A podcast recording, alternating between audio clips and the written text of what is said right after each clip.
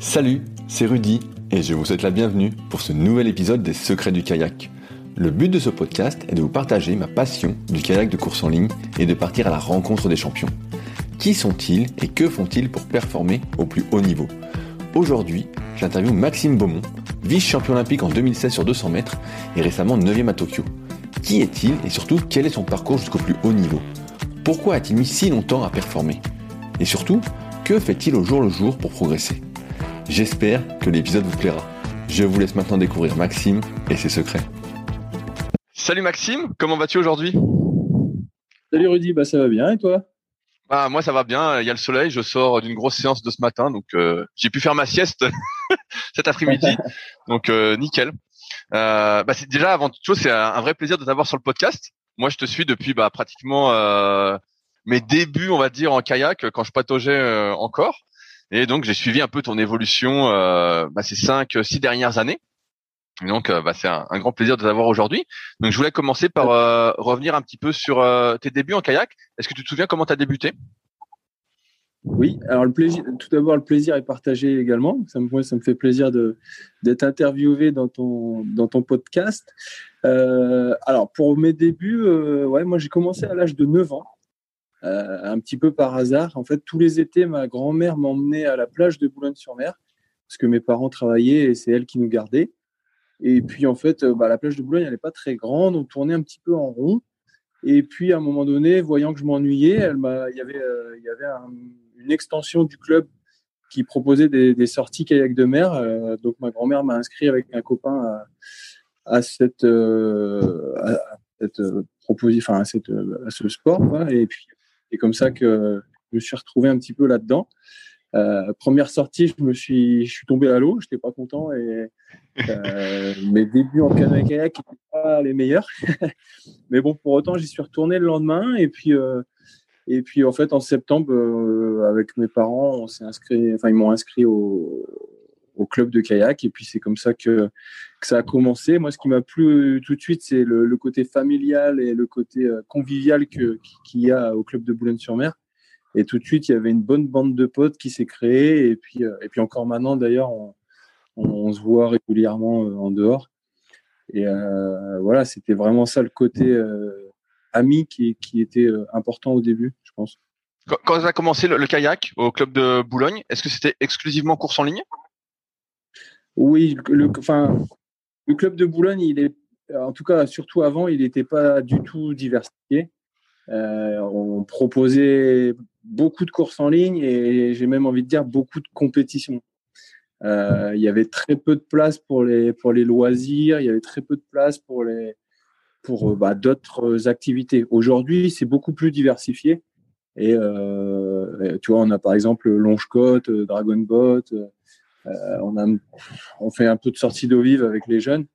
Euh, nous, quand on était gamins, euh, on faisait de temps en temps une petite sortie d'eau vive, mais c'était assez rare quand même. C'est assez drôle parce que des rumeurs que j'entends, le bassin de Boulogne est assez agité. Comment ça s'est passé toi tes débuts en, course en ligne avec ce bassin? Le bassin de Boulogne, c'est de l'eau vive, c'est ça que tu dis? C'est ce que j'ai entendu en tout cas.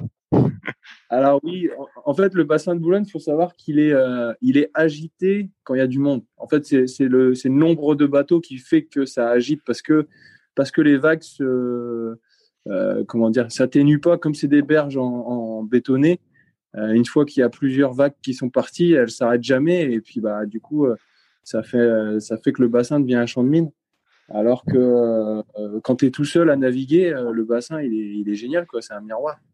Donc, euh, en plus de ça, le bassin de compétition, on n'y navigue quasiment jamais euh, au, quotidien parce que c'est plutôt l'aviron qui, qui, occupe ce terrain-là. Et nous, on va un petit peu plus haut, ça se rétrécit, on est à l'abri du vent, les berges sont pas droites, enfin pas bétonnées, donc euh, les vagues s'atténuent rapidement.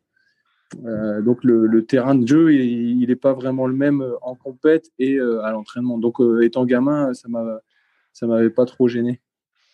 Est-ce que tu te souviens de ta première compétition? Tu disais qu'avec Boulogne, il y avait euh, beaucoup de compétitions qui étaient organisées. Est-ce que tu en as fait rapidement? Ah bah très rapidement, moi j'ai commencé, je pense euh, début septembre et j'en avais une fin septembre. Ah Donc euh, ça a été assez rapide, ouais. Et donc, à l'époque, c'était les boucles de, de Saint-Quentin, quelque chose comme ça. Euh, cette compète, elle n'existe plus, mais, euh, c'était assez particulier. On devait faire le tour du Nil, euh, passer un relais à, son, coéquipier, et puis lui aussi faisait le tour de l'île, et puis à la fin, on faisait le classement.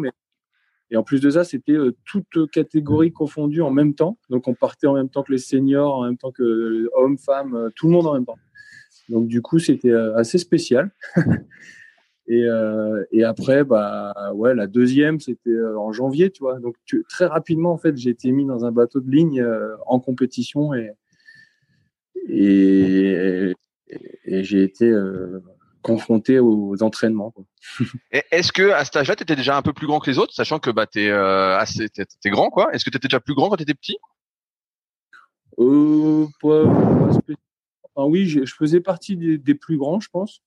Mais après, euh, il y en avait une paire euh, qui, qui, avait, la même taille que moi.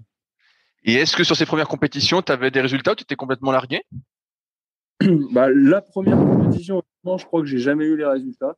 Euh, comme c'était tout confondu et tout, et puis que nous, on était à l'époque, on était poussins. tu vois, c'était pas forcément l'intérêt du club. Il n'y avait pas eu de remise de récompense, donc on savait pas du tout peut-être qu'en fait, ils nous, ils nous, ont préservés, euh, ils ne ils voulaient pas nous le dire pour pas qu'on soit déçus, je sais pas. Mais voilà. Et en fait, euh, au mois de janvier, c'était un championnat de ligue, donc un championnat régional. Et celui-là, je l'ai gagné sur, euh, sur 2000 mètres. Sur 2000 mètres, ok. Et t'étais dans quoi comme bateau alors au bout de 4 mois? Bah, À l'époque, c'était un CAPS. Ok, donc les bateaux. Ouais, ouais, je, je vois ce pour débuter la course en ligne normalement. Ouais, c'est ça. C'est un peu le, un peu le Nello Viper, mais euh, disons un petit peu plus long et un petit peu plus effilé, on va dire. Est-ce que de gagner cette première compétition, ça t'a, cette vraie première compétition, ça t'a motivé pour la suite?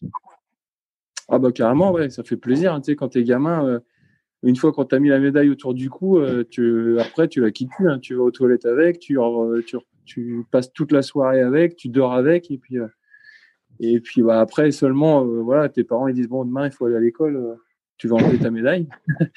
mais euh, mais ouais, c'est quand même quelque chose génial quand tu es petit de monter sur un podium, que tout le monde te félicite. c'est un peu les, les, les prémices de, de, tout ça. Donc quand tu fais de la compétition, c'est en général, tu as un, un, esprit de compétiteur, donc forcément, tu as envie de gagner. Et cet esprit de compétiteur, est-ce que tu l'avais avant de commencer le kayak, en faisant peut-être d'autres activités sportives? Ouais, je pense. Je pense que j'ai toujours aimé euh, euh, être euh, le meilleur dans, dans, les activités sportives que je pratiquais. tu vois, moi, étant, étant petit, j'ai fait, j'ai fait du foot, mais bon, j'avais pas bien compris le système. moi, je voulais jouer le ballon, tu vois. Même si j'étais défenseur et qu'il y avait une attaque, il fallait que je sois avançante, tu vois. Donc, euh, il fallait que je sois près du ballon. Donc, euh, j'avais pas bien compris tout, ces, tout ce système où il faut se replacer, etc. Donc, euh, assez rapidement, j'ai été mis sur le banc. Et du coup, ça m'a saoulé et j'ai arrêté. Après, j'ai fait un peu de gym parce que mon père avait fait de la gym.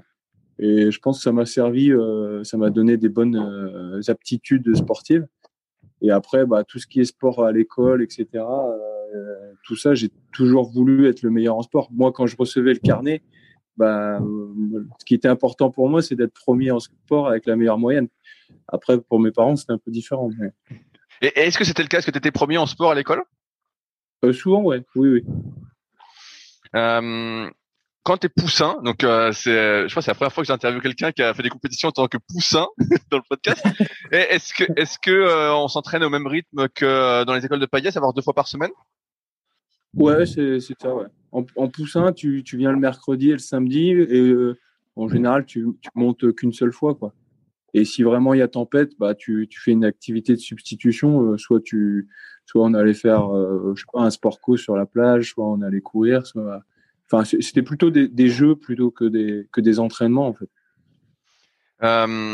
Par la suite, bon, comme on le sait, tu as, persévéré. Comment se sont passées les années suivantes en termes de progression? Est-ce que tu es vite passé dans un vrai bateau de course en ligne Par quelle étape tu es passé en fait en termes de bateau? Eh bien, euh, en fait, nous, euh, bah, après le CAPS, c'était le ce qu'on appelle les bateaux clubs. Euh, Aujourd'hui, j'ai pas trop d'idées. Peut-être que ce serait les les free freelancers? Freelancers, ouais. Freelancers de pas de marque. Freelancer, ouais. Ce serait, euh, je dirais que ça ressemblerait peut-être à ça. Et euh, du coup, euh, je suis passé là-dedans, sauf que c'était des bateaux euh, bah, fabriqués par le club, tu vois, tout résine. Le truc, quand tu sors, ça te gratte partout. C'était un peu. Voilà, c'était. T'avais envie de passer assez rapidement cette étape-là. Ensuite, bah, on a eu des bateaux, on appelait ça des bateaux allemands de l'Est ou des bateaux espagnols. Enfin, c'était des formes un petit peu type joker, je dirais. tu sais, joker, la forme bois, mais sauf que là, c'était des bateaux résine, en fait. ensuite, le Orion. Et enfin, après, américain. Et, et après l'américain, ça a été le, le, les nouvelles formes qu'on connaît aujourd'hui. Et sur combien de temps s'est passée cette évolution euh, pour arriver euh, au top des bateaux entre guillemets? Euh, Bah, tu vois, moi j'étais, en fait, euh, en fait, je pense que j'étais capable de de monter dans des Orions euh, dès Benjamin minime, mais en fait, le club stopper un peu cette progression là quoi. Il préférait euh, m'apprendre à pagayer sur un sur un socle stable plutôt que euh, de euh, voilà d'avoir un beau bateau tout de suite même si au niveau régional bah, j'étais parmi les meilleurs il préférait dire bah non d'abord tu pagais bien et ensuite tu auras un bateau qui qui sera un petit peu plus instable et puis tu réapprendras quelque chose. Mais tu vois un petit peu ce que je veux dire? Ouais, est-ce que toi, pour toi, c'est une bonne stratégie, ça, justement, quand tu débutes, d'être plus sur un bateau euh, stable, euh, même si tu as les capacités ah bah, sur un bateau plus instable pour apprendre? Com Complètement. Moi, je pense que c'est important d'être sur un bateau stable pour performer et pour apprendre la, euh, à pagayer. Et, souvent, c'est ça qu'on observe chez les, chez les plus jeunes, c'est un peu la course au matériel. Tu vois, tout le monde aime bien. Enfin, quand t'es gamin, t'aimes bien avoir le beau bateau, le même bateau que le champion, etc., etc. Mais le problème, c'est que souvent, euh, bah, tu vois des jeunes qui, oui, qui ont un beau bateau, mais en fait, ils le tiennent pas et du coup, leur coup de pagaie, c'est, c'est pas un coup de pagaie pour avancer, c'est un coup de pagaie pour se rattraper à chaque coup. Et, et je pense que ça, c'est, c'est pas dans leur intérêt.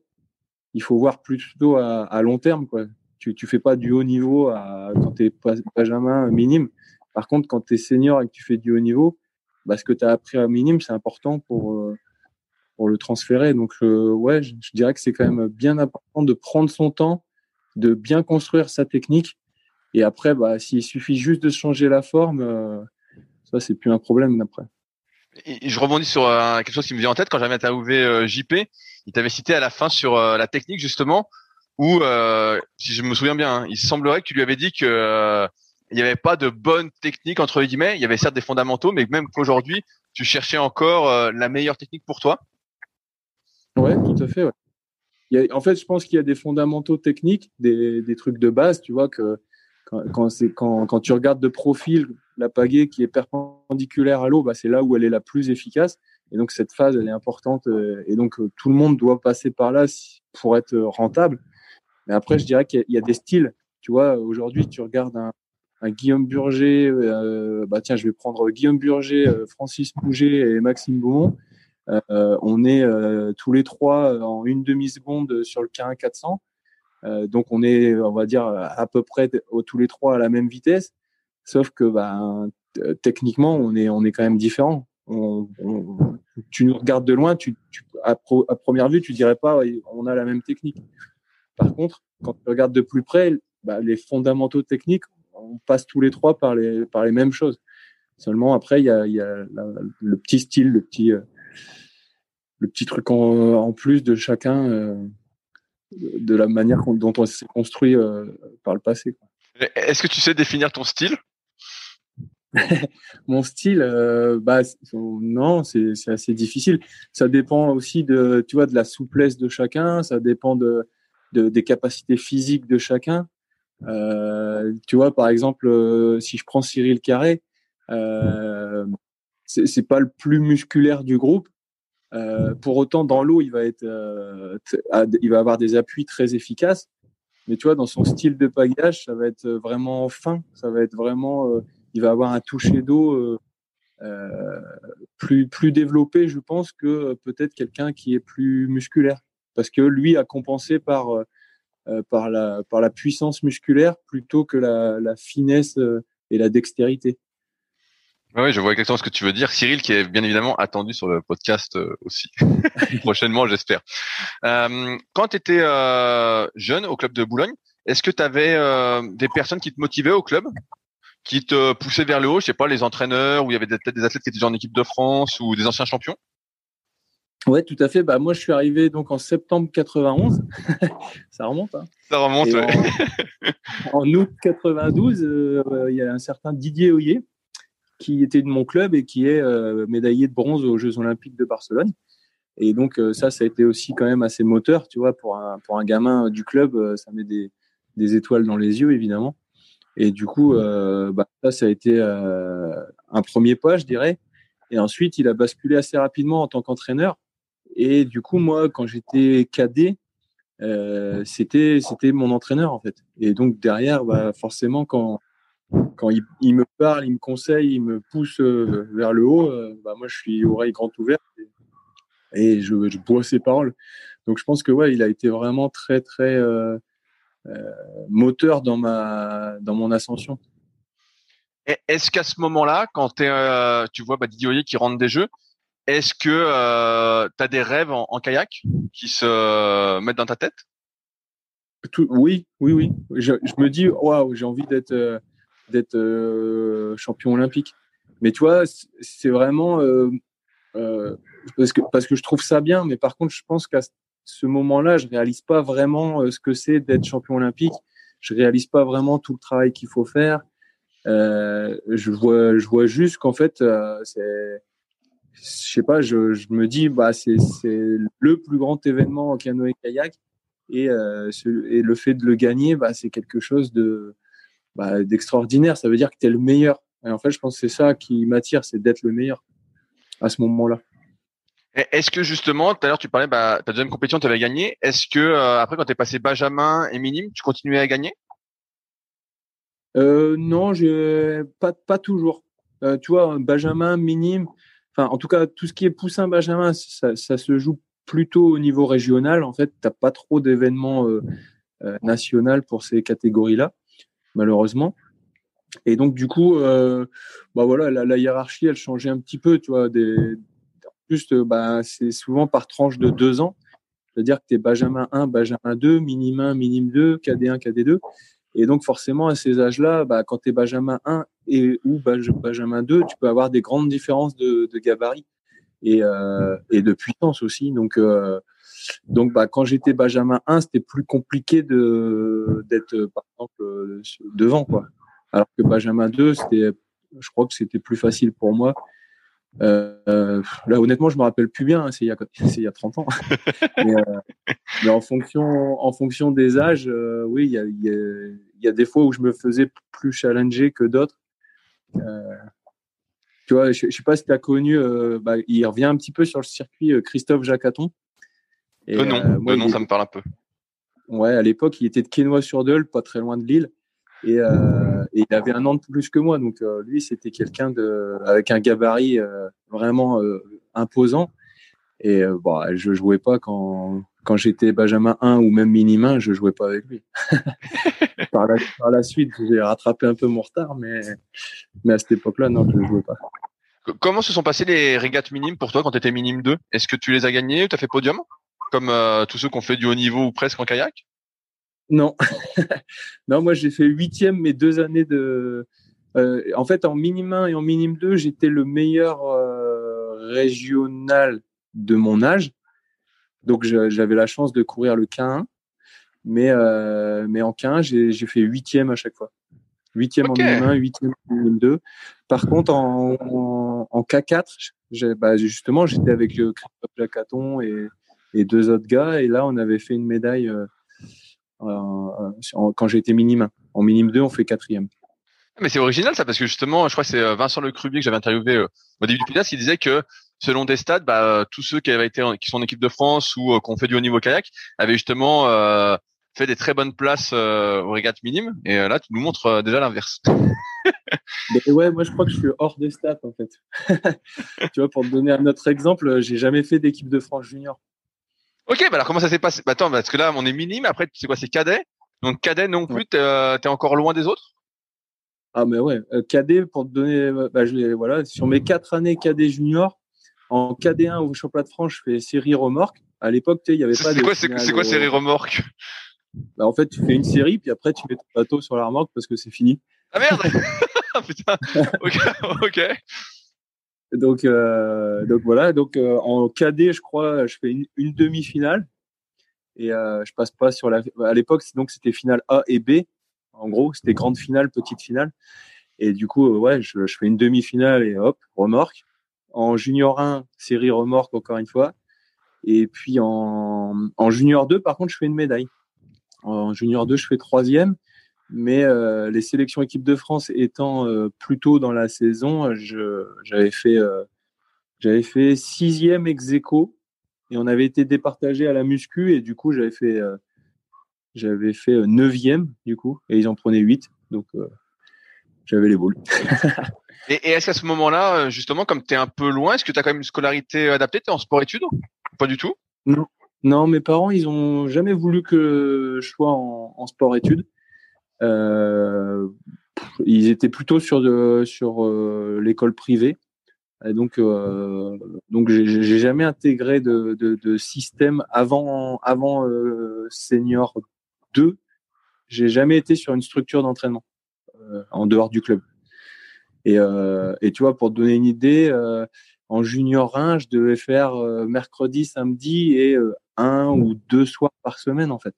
C'est pour ça ah aussi que que j'avais pas le niveau. Par contre, en junior 2, j'ai forcé un peu mes parents en disant bah voilà, les grands ils vont au club tous les soirs, est-ce que je peux y aller tous les soirs?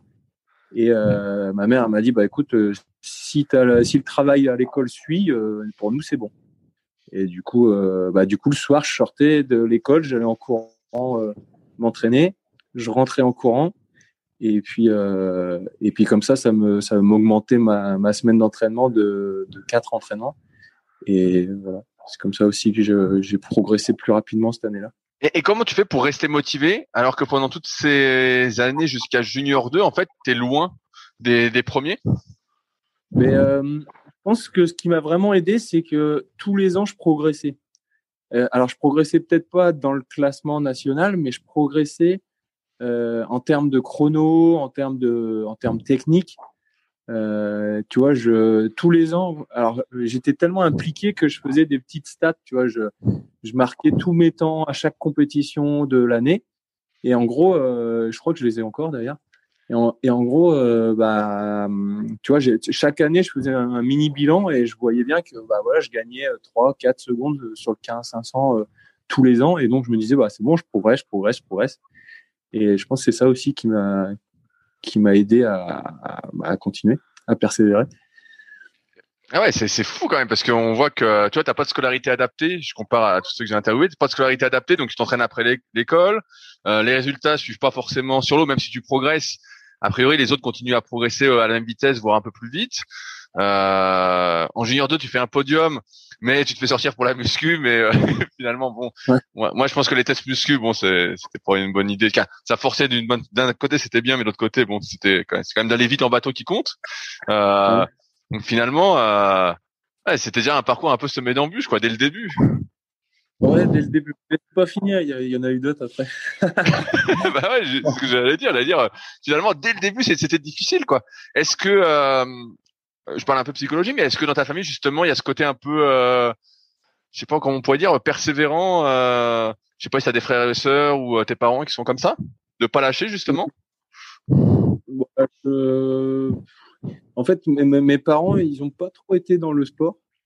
Euh, et après, je t'avoue sur le, bah, oui, quand, ce qui est sûr, c'est que quand on commence euh, quelque chose, en général, on va au bout et on le finit. Après, euh, c'est difficile de comparer euh, dans un autre domaine que celui du sport ce, ce, type de persévérance. En tout cas, ma sœur, elle, elle a fait un petit peu de, de kayak aussi. Elle a fait de l'équipe de France un petit peu. Ok, ah ouais, donc elle avait un bon niveau aussi. Ouais, ouais, ouais, ouais. Mais elle, elle a fait de l'équipe de France junior. Elle, elle a fait un peu l'inverse de moi, c'est-à-dire qu'elle a, elle a progressé très rapidement. Euh, parce qu'en fait, elle, elle est arrivée en même temps que, au club que moi, mais sauf qu'elle avait 4 ans de plus. Et donc, elle est arrivée, elle était euh, minime, quoi, en gros. Et, euh, et tout de suite, elle est arrivée euh, un an, un an, enfin, en moins de six mois, elle était cadette. Et du coup, elle était tout de suite dans le système championnat de France, entraînement, etc. Et donc, euh, donc, elle a progressé très vite. Elle a été en équipe de France junior et ensuite, elle a, elle a stoppé pour ses études. Et, euh, et du coup, euh, voilà, un petit peu l'inverse de moi. et, et, toi, à ce moment-là, donc euh, junior, junior quand t'es junior 2, c'est le moment du bac, non? C'est ça? Oui, tout à fait. Ouais. Euh, comment ça se passe pour toi? Après tu parce que tu continues le kayak, mais il y a les études aussi à continuer. Euh, comment ça se, ça se passe? Ben, euh, En fait, je fais une première année euh, sur Boulogne. Euh, donc, je suis à la fac, je m'entraîne tout seul. C'est un petit peu, c'est un petit peu galère. Et là, ma, ma sœur, elle, elle avait fait des études sur l'île. Et en fait, je, voulais faire pareil parce qu'il y avait un peu d'espoir qui, qui était à Lille, donc il y avait une structure d'entraînement. Et donc, j'avais vraiment envie d'aller chercher cette structure d'entraînement. À Boulogne, c'est quand même un club très canoë. Je parlais de Didier Oyer euh, tout à l'heure. Il, y a eu beaucoup d'encadrement canoë. Et c'est pour ça que, cette école de pagaie de séiste, elle, perdure euh, d'année en année. Par contre, chez les kayakistes, c'était un peu plus compliqué à ce moment-là euh, d'avoir des, retours techniques plus, fins, en fait. Les fondamentaux, un, séiste est, à même de te, les de te les transmettre, mais les choses un peu plus fines euh, de kayakiste, c'est un peu plus compliqué, on va dire. Et du coup, euh, du coup, voilà, c'est aussi pour ça peut-être que, j'ai mis un peu plus de temps que à, émerger. Et en tout cas, quand je suis arrivé à Lille, euh, donc j'étais en licence 2 et j'ai intégré le pôle de Lille. À l'époque, c'était Manu Voinet, l'entraîneur. Et puis, puis tout de suite, il y a eu de la complicité et puis on a, on, on, est, on a monté le niveau de jeu direct. Quoi. Moi, j'étais en équipe de France euh, la première année que je suis arrivé sur le pôle. Et quand tu es arrivé au pôle, justement, est-ce que, parce que tu disais que tu t'entraînais tout seul quand tu étais encore euh, euh, juste après le bac la, la première année, est-ce que quand tu es arrivé justement au pôle de Lille, tu avais plus de, on va dire, de coéquipiers? Tu t'entraînais plus tout seul? Ouais, ouais, ouais. J'avais plus de coéquipiers. On était une dizaine, je crois. Il devait y avoir trois ou quatre kayak.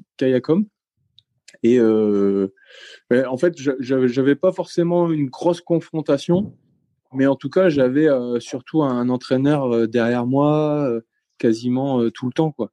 en plus, on venait d'arriver avec Manu sur l'île et on, a, on était quasiment voisins sans le savoir. Et du coup, euh, du coup, voilà, il y a eu une complicité vraiment qui s'est créée. On allait ensemble à l'entraînement, on revenait le soir ensemble. Il y a eu des grandes discussions, etc. Du coup, ça aide aussi à, à, accélérer les choses, je pense. Euh, à, ce moment-là, donc tu es senior 1, c'est ça? Senior 1, oui. Et euh, comment ça se passe pour que tu te qualifies, euh, te sélectionnes en équipe de France? Tu avais bien réussi les piges ou quelque chose comme ça? Senior 2, pardon. Senior 1, j'étais encore à Boulogne. Et donc senior 2, bah, bah, j'avais fait des. Donc je me sélectionne en moins de 23 et euh, j'avais fait des sélections euh, correctes, pas non plus dingues. À l'époque, quand même, ils prenaient, euh, ils prenaient parfois des équipes moins de 23 de 7 kayakistes, tu vois. Donc du coup, ça ouvrait quand même pas mal la, sélection. Et je, me souviens parce que c'était assez drôle. En fait, sur ces sélections-là, tu partais directement le soir des sélections. C'est-à-dire que si tu avais réussi tes sélections, boum, tu restais sur place avec l'équipe de France et tu allé euh, sur une compète, euh, c'était une Coupe du Monde, je crois. Et, euh, et en fait, moi, j'étais arrivé, euh, tu vois, avec un sac sans fermeture éclair, enfin, le truc à l'arrache complet. Et quand on m'a dit, bah, il faut que tu restes là et tout, j'étais là avec mon sac tout, tout vert, qui ferme pas et tout. La honte. Est-ce que tu avais des, des, idoles à ce moment-là, des, des modèles? Euh, Ouais, c'était plutôt des, des pagayeurs internationaux. Euh, tu vois, des, des Brabants, des, euh, des Vancouverden, des mecs comme ça, quoi. Des mecs qui. qui était sur le devant de la scène. Et donc là, quand, quand tu es pris, tu fais ta première compétition internationale alors? Ouais, ouais, ouais. C'était à Malines. C'était à euh, Mechlem en, en Belge. C'était en Belgique. Et donc, ouais, c'était ma première compétition internationale. Et j'étais aligné, je sais plus, sur du 4 places, quoi. Biplace, 4 places. Et ça se passe comment pour toi? Ah bah, tu découvres ce que c'est l'international. Est-ce que c'est comme tu l'imaginais? Euh, Plus ou moins, ouais. En fait, euh, en fait, ça, ça, faisait drôle de découvrir euh, le fonctionnement de l'équipe de France et tout ça, euh, sur, euh, assez, enfin très structuré. Tu vois, Boulogne à ce moment-là, c'était un club un petit peu. tu sais, j'ai toujours cette image-là. Tu sais, ça fait un peu quand quand le village d'Astérix il arrive quelque part. Tu vois, c'est c'est tout le monde arrive. Il euh, n'y euh, a aucune, euh, aucune, comment dire. Enfin, tu sais, c'est un peu la pagaille, quoi. Tout le monde arrive en, en, bazar. Il n'y a pas de rang, il n'y a pas de. Enfin voilà, c'est un peu de l'arrache. Et puis tu arrives dans un truc, un système très structuré qui est l'équipe de France, et du coup ça, ça fait un petit peu bizarre. Mais euh, voilà, après au niveau au niveau de la performance, j'étais pas j'étais bah pas non plus dingue quoi. C'était nos premières expériences internationales. On était avec la vraie, enfin la vraie, avec l'équipe de France senior. Et euh, du coup, euh, c'était intéressant aussi de partager ça, de voir comment les grands ils, géraient leur compétition et tout ça, et comment toi tu, enfin, tu t'abordais le truc et tu pouvais comparer assez facilement. Est-ce que c'était une consécration pour toi d'arriver en équipe de France? Ben ouais, c'était une première marche. Ouais, c'était une première marche. C'était euh, un objectif rempli. Euh, tu vois, à ce moment-là, peut-être que l'objectif, c'était simplement une sélection en équipe de France. Assez rapidement, c'est devenu euh, des, des, objectifs euh, à l'international. Mais comme au début, tu connais pas vraiment ce que c'est l'international, bah, oui, à long terme, tu sais que tu veux être champion olympique. Mais comme tu te donnes des objectifs chaque année, bah là, l'objectif, c'était hop, une sélection équipe de France. Ok. Et euh, bah donc là, quand tu, tu rentres de cette compétition-là, j'imagine que euh, tu es archi motivé pour euh, t'entraîner encore plus, euh, ou peut-être mieux, pour tout mettre bah, en accord avec tes ambitions? Oui et non, parce que quand même la première, tu te prends une petite claque dans la tête. Hein. Surtout quand tu découvres le niveau international, là tu vois en direct combien de secondes il te manque pour pour être au top. Et du coup, dans un premier temps, euh, faut le digérer tout ça. Et après, faut bien, je pense, faut bien réfléchir et dire, bah tiens, euh, qu'est-ce que les autres mettent en place pour être aussi fort et, et qu'est-ce que moi je dois mettre en place. Et, voilà, ça te fait réfléchir. Il y a, c'est intéressant aussi de cette cette claque parce que je pense qu'elle te, elle, fait un peu le tri, tu vois. C'est soit euh, voilà, t'es prêt à, à, tu te rends compte de la différence de niveau, donc soit tu es prêt à aller chercher cette différence, soit tu te dis bon bah voilà, je je l'aurai jamais, je c'est peut-être euh, l'occasion pour moi de, de passer à autre chose. Qu'est-ce qui te manquait pour euh, pour être proche des, des gars euh, techniquement ou, autre chose? Je pense que c'était euh, c'était une approche qualitative de l'entraînement. Tu vois, étant plus jeune, j'étais très quantitatif, très euh, tu vois, moi, euh, l'objectif c'était de faire, par exemple, le, plus de, kilomètres possible. Euh, plus je faisais une séance super dure, et plus ça voulait dire que je m'entraînais fort. Euh, plus j'étais longtemps en muscu, ou plus je mettais de poids sur la barre, et plus j'étais fort. mais sans réfléchir à, tu vois, par exemple, si je fais 20 bornes, à me dire, bah, il faut que je fasse les 20 bornes, mais proprement, bien, en bien pagayant, etc il n'y avait pas cet aspect-là. C'était l'aspect, euh, je fais 20 bandes, quoi. Enfin, je, tire un petit peu, je grossis un petit peu le trait, hein. Mais je pense, avec le recul, c'était plutôt ça. Et après, j'ai eu une deuxième phase où euh, j'ai eu du, où j'ai mis du qualitatif sur tout ça, euh, et une troisième phase où en gros j'ai fait de la quantité de qualité. Et c'est pour moi ça qui est le plus important euh, à faire.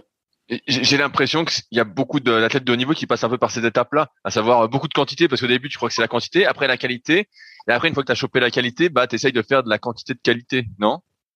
Ouais, sûrement, ouais. Sûrement. Moi, je pense que c'est important. Mais tu vois, ce qui est dommage, je pourrais me dire que dans le euh, aujourd'hui, on devrait plus proposer de la qualité quand tu es jeune, justement, quand tu es jeune, tu as, moins de volume d'entraînement.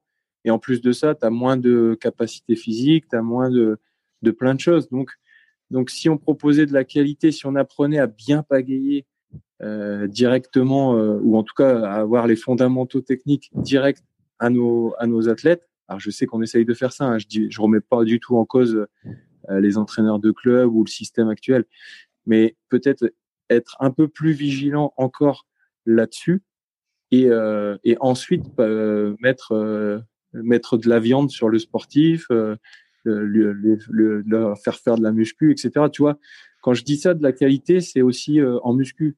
Chez les jeunes, souvent, bah, c'est un peu comme avoir le meilleur bateau, tu vois. C'est, il faut soulever le plus lourd. Sauf que bah, des fois, au détriment du, du geste technique, bah, tu vas euh, pomper, tu vas, par exemple, en développer couché. Euh, enfin, tu vas vriller, tu vas faire, tu vas pousser de, n'importe quel muscle pour que ça soulève la barre. Sauf que des fois, je pense que ce serait important de, voilà, de, faire attention à la posture, de faire attention au placement. Et euh, quand tu es jeune, et pas faire des, concours de, kilos. Je pense que ouais, c'est tout ce qui est propreté technique, qualité d'exécution, ça devrait être chez les jeunes euh, euh, parfait quoi. Et ensuite, plus tu grandis, plus tu vas vers le haut niveau, plus bah tu mets de la quantité là-dessus et tu vois, ça éviterait, je pense, plein de choses, plein de, blessures par la suite, plein de euh, déconstruction pour reconstruire quelque chose de bien. Tu vois, moi, par exemple, j'ai appris à pagayer euh, pas très bien au début. Bah, j'ai dû déconstruire cette technique pour ensuite refaire des bornes en pagayant bien. Euh, pareil en muscu, en musculation. Euh, ce qui m'apportait, c'était le, le, produit fini, c'est-à-dire en muscu, c'est soulever le poids. Bah, moi, je te soulève le poids peu importe si j'ai utilisé le bon muscle ou pas. Alors que, bah, quand même, euh, avec le recul, tu te dis, c'est quand même important de, de, réaliser le geste de la manière correcte. c'est sûr que si tu fais de la muscu et que tu utilises tous les mauvais muscles et pas ceux que tu vas utiliser au kayak, ça sert à rien, quoi. C'est là, en fait, tu te crèves pour rien et en plus, tu t'abîmes, quoi. Là, c'est sûr que c'est jack, jackpot, quoi. C'est ça. Et euh, bah justement, en parlant de blessures, c'est un sujet sur lequel je voulais euh, discuter avec toi parce que j'ai l'impression que mais comme je disais, bah moi je suis un peu ta carrière euh, dans depuis un moment et j'ai l'impression que tu as, régulièrement des petites blessures et en même temps, en faisant mes recherches, j'ai vu que tu avais émergé assez tard et on le voit dans ton parcours à haut niveau. Est-ce que tu te souviens de ta première blessure et comment c'est arrivé? Bah, moi, mais, mais, mais comment dire?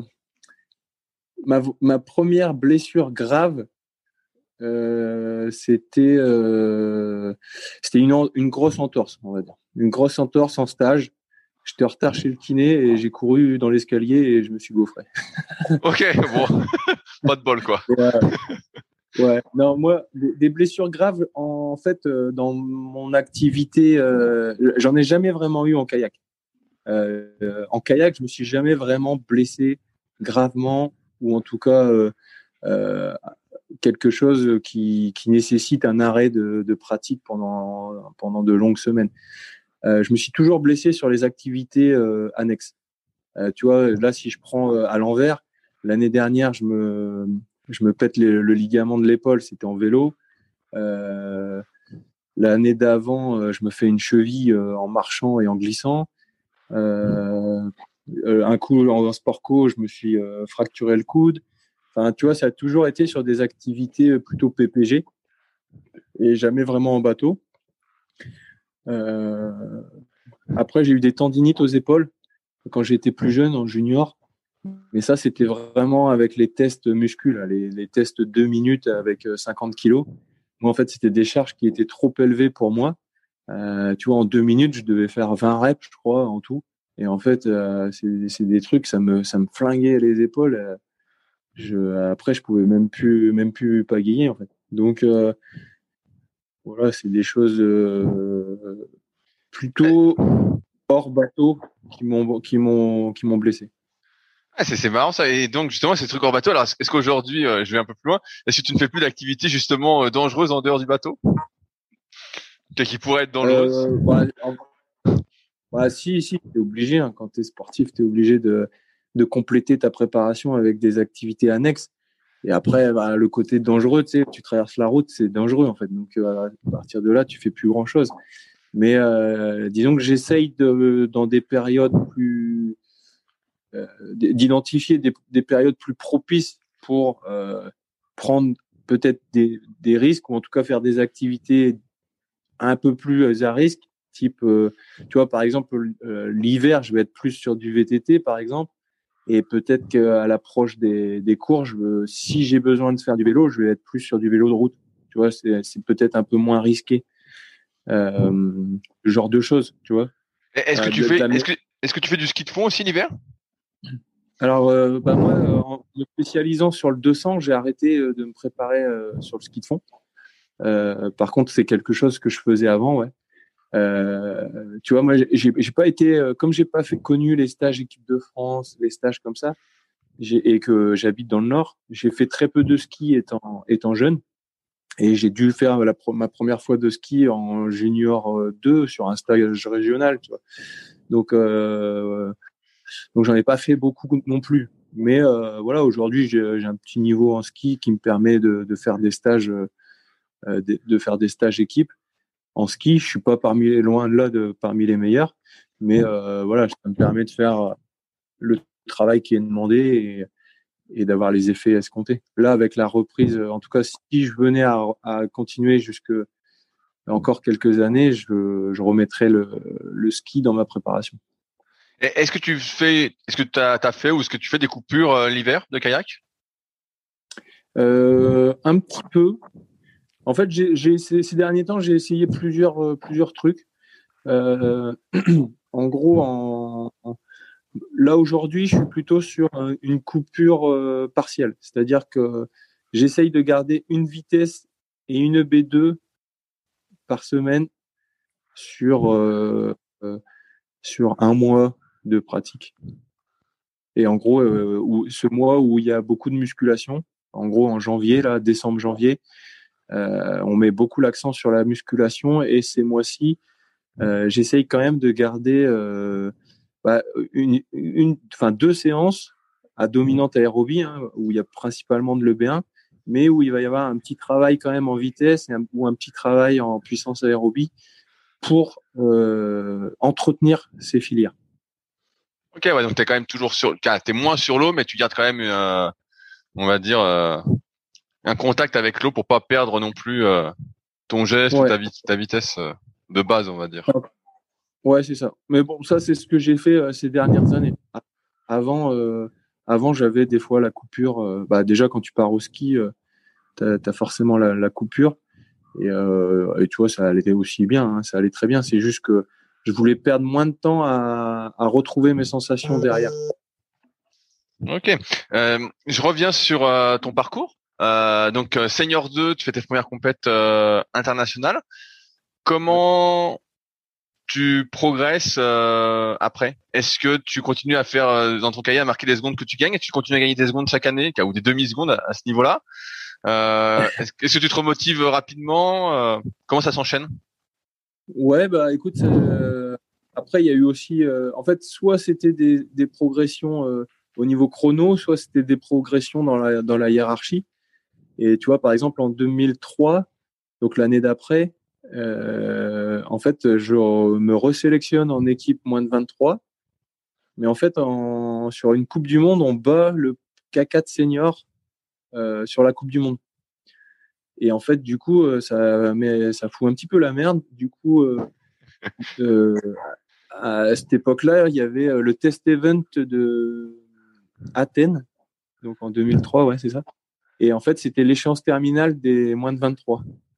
Et donc, nous, on était alignés là-bas. Et comme on avait battu les seniors sur la première Coupe du Monde, bah, ils ont envoyé les seniors aussi là-bas. Et on était euh, en pige, euh, en pige les deux K4. Quoi.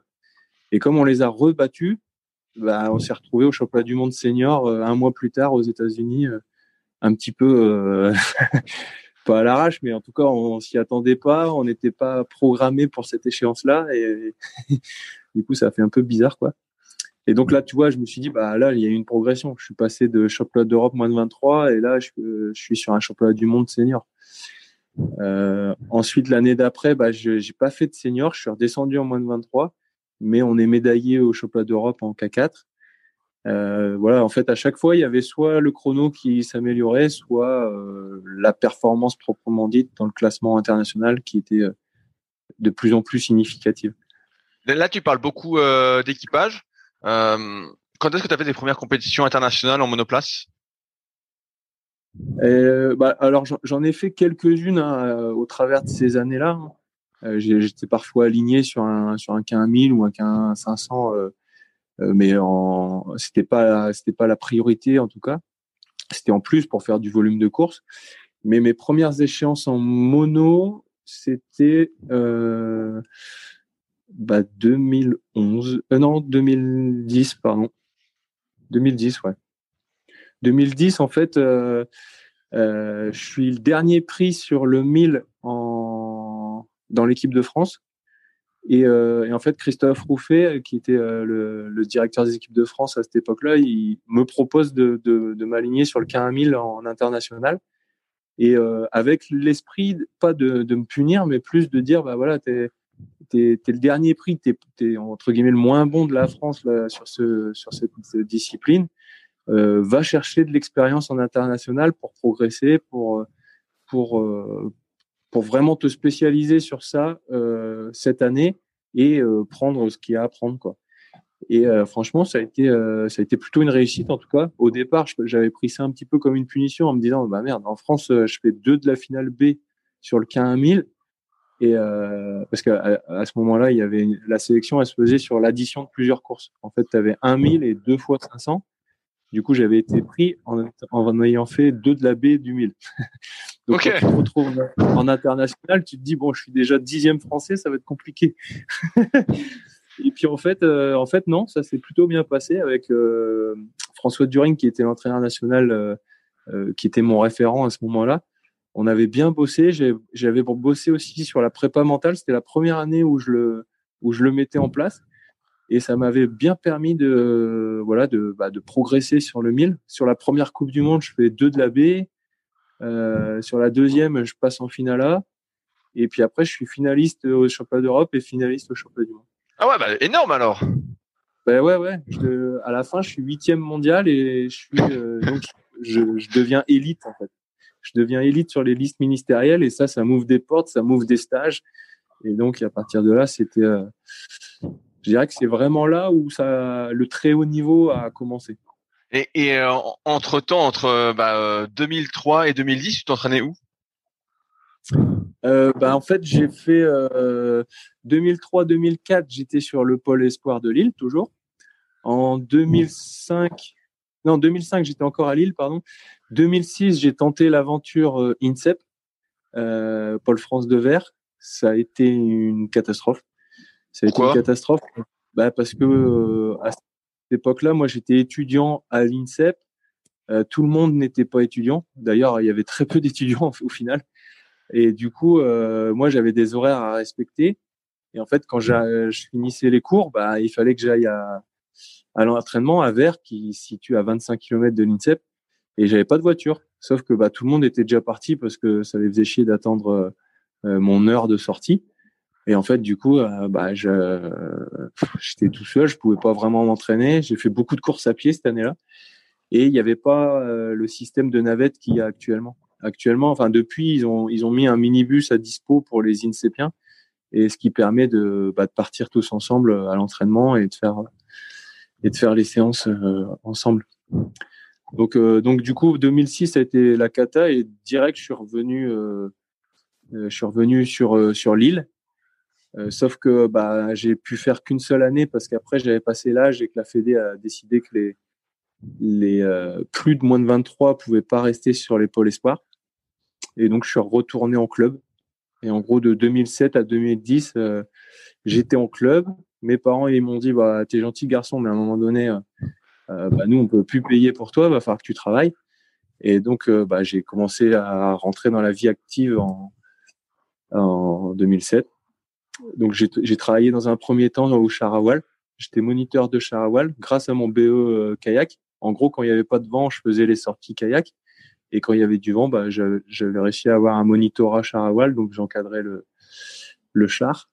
Et puis, euh, puis au bout de deux ans, le club euh, de kayak m'a proposé un, poste. Et donc j'ai travaillé au, club. Et donc au début, bah, c'était du 35 heures. Donc je m'entraînais le matin à 6 heures, entre midi et 2, et puis le soir après 18 heures. J'ai fait quelques années comme ça où c'était quand même dur. Et surtout, en fait, j'étais dernier prix en équipe de France. Donc, euh, à un moment donné, il y a eu bah, Didier Oyek, encore lui, qui est devenu président du club. Et j'ai été le voir et je lui ai proposé un, deal. C'était, bah voilà, euh, est-ce que je peux faire un mi-temps, euh, en gros, de, septembre à jusqu'au pige, jusqu'aux sélections nationales? Si je passe, on reste sur le mi-temps et puis on, on trouve des solutions avec des partenaires, etc.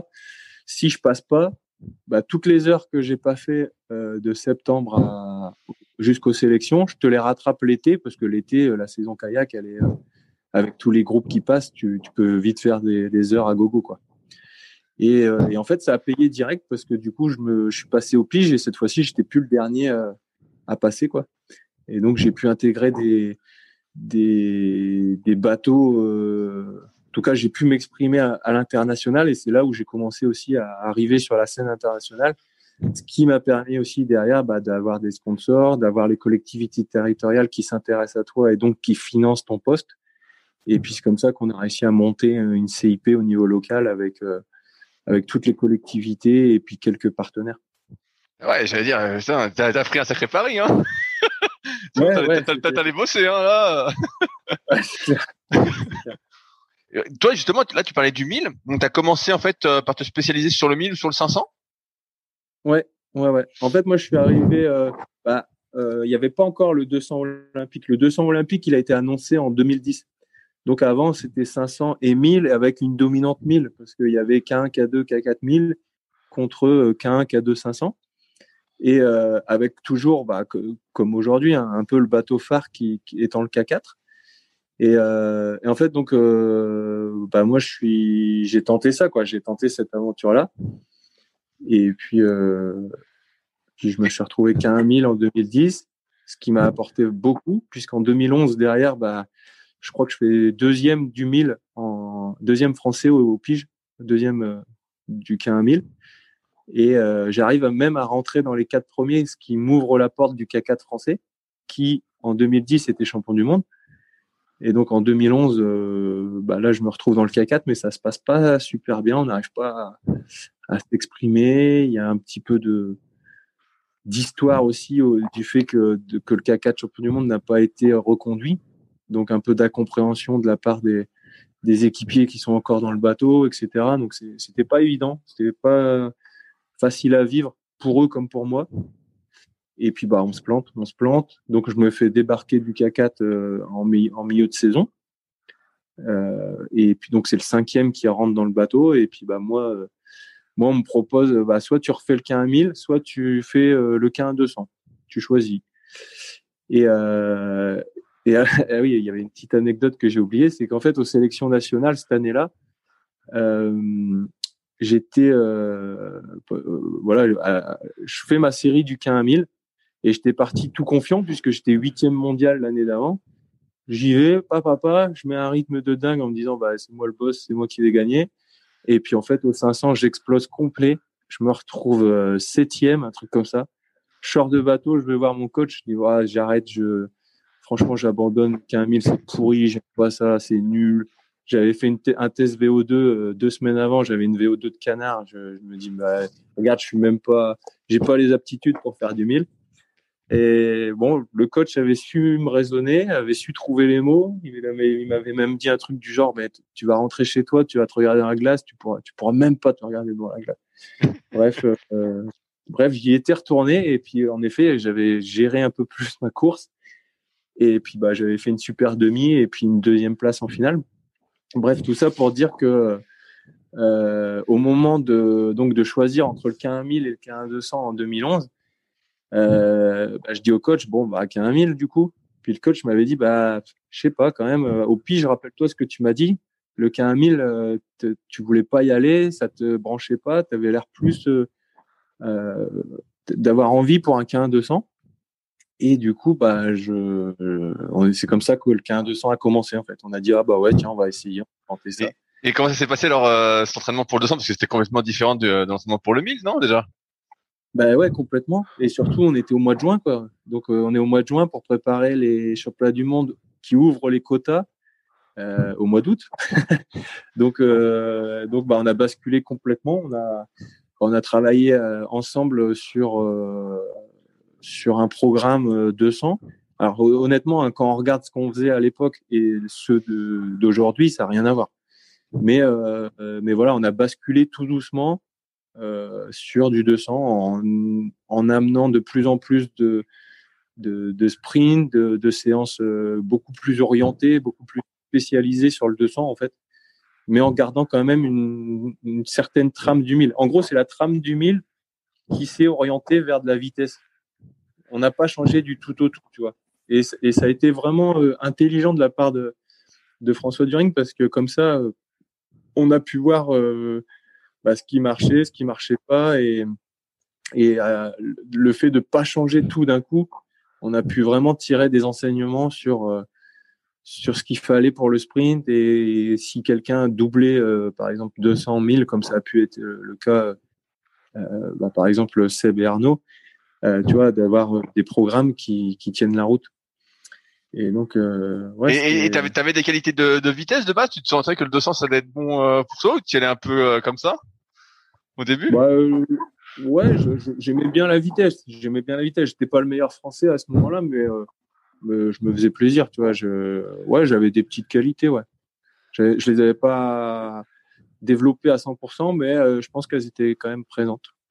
Et du coup, euh, ça m'a plu aussi ce côté un petit peu pionnier d'aller explorer une, une, discipline, une nouvelle discipline et aller explorer les méthodes d'entraînement, aller explorer les, euh, tu sais, un peu faire des laboratoires d'essais, euh, de séances, euh, essayer, puis à la fin dire bah ça c'est pas mal, ça c'est pas mal, mais tu en, en, toute franchise quoi, parce que tu sais que tu, tu peux pas te mentir à toi-même. Et du coup, euh, avec le coach, c'était vraiment intéressant. C'était sympa, tu vois. Ah, c'était la période aussi où euh, j'étais très acteur. Tu vois, je lisais des études scientifiques sur euh, le sprint, et puis bah, je revenais tout content voir François en disant, bah tiens gars, j'ai lu ça. Comment on peut le transposer dans le kayak? Est-ce que t'en penses? Est-ce qu'on peut le mettre en place?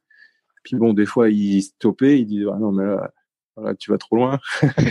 ou, alors, euh, ah bah oui, ça peut être intéressant, vas-y, on va essayer, on va mettre en place des choses.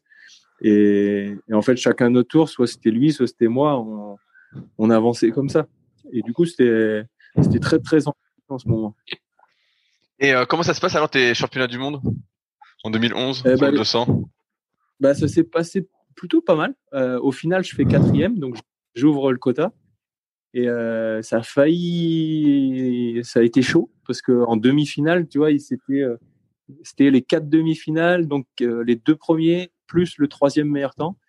Et dans ma demi, je fais troisième. Putain, et, tout le monde, tu sais, je regarde le bord, personne ne savait. Je dis putain et tout. Je, je suis pas appelé à la peser. Je dis bah c'est mort et tout. Je vais faire mon tour de, de récup. J'étais au bout de ma vie. Je dis non mais là ça fait chier ils font chier, ils m'ont mis sur le 200, sur le 200 et tout. Euh, c'était un projet, c'était chaud en deux mois de, de, de, pouvoir performer et tout. Bon, c'est tout. Puis je reviens et là, tout le monde me félicite et tout. Je dis, oh putain, cool, c'est bon, c'est passé. c'est passé au troisième temps. Et du coup, je me suis retrouvé en finale. Et là, en finale, bah voilà, tout est, tout est possible en finale. Et donc, euh, quatrième, ouais. Et donc, euh, les jeux l'année d'après? Les jeux l'année d'après tout à fait. Et donc là, ça a été vraiment euh, bah, sur la même euh, sur la même lancée avec François. On a bossé euh, de, en se spécialisant de plus en plus sur le 200 mètres et et puis bah quatrième également au jeu. Là, j'avais un petit peu de de, enfin, de regret parce que ça passe vraiment pas à grand chose la médaille olympique. mais c'est super quand même. Grand en deux ans, tu passes ah bah. si près. Ah bah. c'est énorme. C'est sûr, c'est sûr. C'est sûr, deux ans avant, tu me dis tu vas faire quatre au jeu, je, où, est-ce que je signe? Ça, c'était certain. Mais après, quand tu fais quatre à 3 centièmes de, de, de la médaille, tu dis bah putain, qu'est-ce que j'ai raté quoi Tu revois ta, ta course pendant je sais pas combien de fois. Et, alors, qu'est-ce que tu qu'est-ce que avais raté? Ben, je, aujourd'hui, je saurais pas dire. Tu vois, je, je pense que ça manquait peut-être un peu de folie, un peu de Et, et peut-être le lancer de bateau aussi, qui est un petit peu tôt sur la course. Mais mais après, ah, tu sauras, on peut pas la refaire, donc de toute façon. ah bah, en tout cas, c'est super. Là, bah, j'imagine là, t'es quatrième olympique, comme dit en 2010 là, donc euh, tu deviens élite. Donc là, j'imagine que ça y est, bah, tu commences à avoir des sponsors euh, qui t'accompagnent, euh, peut-être à pouvoir vivre du bah, kayak? Non, pas du tout. Non, ah merde. non, non, non, Franchement, quatrième olympique, malheureusement, dans notre sport, c'est pas grand chose en fait. Tu reviens au pays, tu restes anonyme. Bon, peut-être pas dans la dans notre dans la, discipline en course en ligne et encore. Tu vois tu as, peut-être monté peut-être monté un petit peu mais, en termes de notoriété les gens te reconnaissent mais mais ce qui est sûr c'est que en dehors du kayak c'est es un anonyme complet personne te connaît. Et euh, par contre bah, quatre ans plus tard quand il y a la médaille là ça n'a rien à voir. Là tu deviens euh, c'est là où tu vas chercher des partenaires c'est là où tu es invité dans des dans des sphères euh, complètement différentes et où il y a euh, le monde économique et qui te permettent de, bah, de trouver des partenaires. Et... Mais avant ça, avant, avant Rio, non, j'avais quasiment aucun partenaire. Ok, donc là, tu continuais à bosser à mi-temps alors? Euh, Non, parce qu'en fait, je suis. comment dire? En fait, avec grâce au montage de ma CIP avec le club, eh ben, euh, comme le niveau augmente, les, les subventions euh, territoriales augmentent également. Et plus il y a de subventions, plus ça enlève euh, d'heures de travail à faire. Parce que ce que je voulais dire, c'est que je ne gagne pas ma vie du kayak ou des sponsors. Par contre, c'est eux qui payent mon salaire. Ok. Ouais, donc et donc là, bah, de 2012 à 2016, alors j'imagine que là, bah, c'est l'objectif médaille, euh, voir le voir le titre. J'imagine que là, à ce moment-là, quand t'es quatrième après deux mois d'entraînement, euh, y a un an d'entraînement, tu te dis, euh, le but c'est le titre, donc tu y vas à fond. Exactement. Exactement.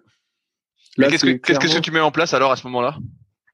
Bah, là, c'est vraiment un brainstorming euh, permanent en disant mais qu'est-ce que je peux améliorer? Alors au début de manière directe, c'est-à-dire euh, bah, techniquement, physiquement et de plus en plus de manière euh, indirecte. Tu vois, euh, euh, la, la, nutrition, qu'est-ce que dans la préparation physique je peux améliorer. tu vois, là, c'est pareil. Les, les, études qui au départ étaient vraiment sprint, bah, les études après elles vont porter sur la musculation en sprint. Tu vois, j'avais lu des fois un truc, c'était une étude des Anglais qui disait, bah, quand tu travailles lourd, ça va te permettre d'être plus performant sur la phase de départ et euh, quand tu travailles euh, rapide, ça va être plus euh, entre guillemets le train de course sur un 200. bref, voilà, il y a, y, a, y a tout des, des petites études comme ça qui sont un peu un peu plus indirectes parce qu'elles traitent plutôt la préparation physique plutôt que que l'entraînement spécifique, mais qui sont euh, qui, qui vont du coup venir améliorer, enrichir mon quotidien. Et j'essaye d'être au top partout. Essayer de monter les curves vraiment partout, partout, partout, à un point peut-être obsessionnel. D'ailleurs, ça a été ça un peu le, bilan de Rio, c'est que à force d'être euh, obsessionnel sur cette médaille d'or, bah, j'ai peut-être perdu du jus aussi à vouloir tout contrôler, à vouloir tout, à être perfectionniste dans tous les domaines et tout ça. Ouais, euh, tu dis ça, elle était pas passé loin. Hein. Moi, la course, je l'ai vu plein de fois. Euh... Oui, moi aussi, je l'ai vu. oh putain, euh, t'es, vraiment, t'es là, on se dit, oh putain, c'est bon, c'est bon, c'est bon, et ah, putain, il, manque rien, quoi. Hein. Tu te dis, ah putain, c'était vraiment pas loin, quoi. Ouais, c'est clair. Mais du coup, tu vois, là, pour, pour Tokyo, par exemple, ça a été un peu ça. L'idée, c'était de dire, bah, ok, j'étais peut-être trop obsessionnel, je vais essayer de l'être moins. Mais tu vois, là, par exemple, à chaud, je peux tout de suite te dire que Tokyo, je l'ai été trop, trop euh, pas, pas, assez justement.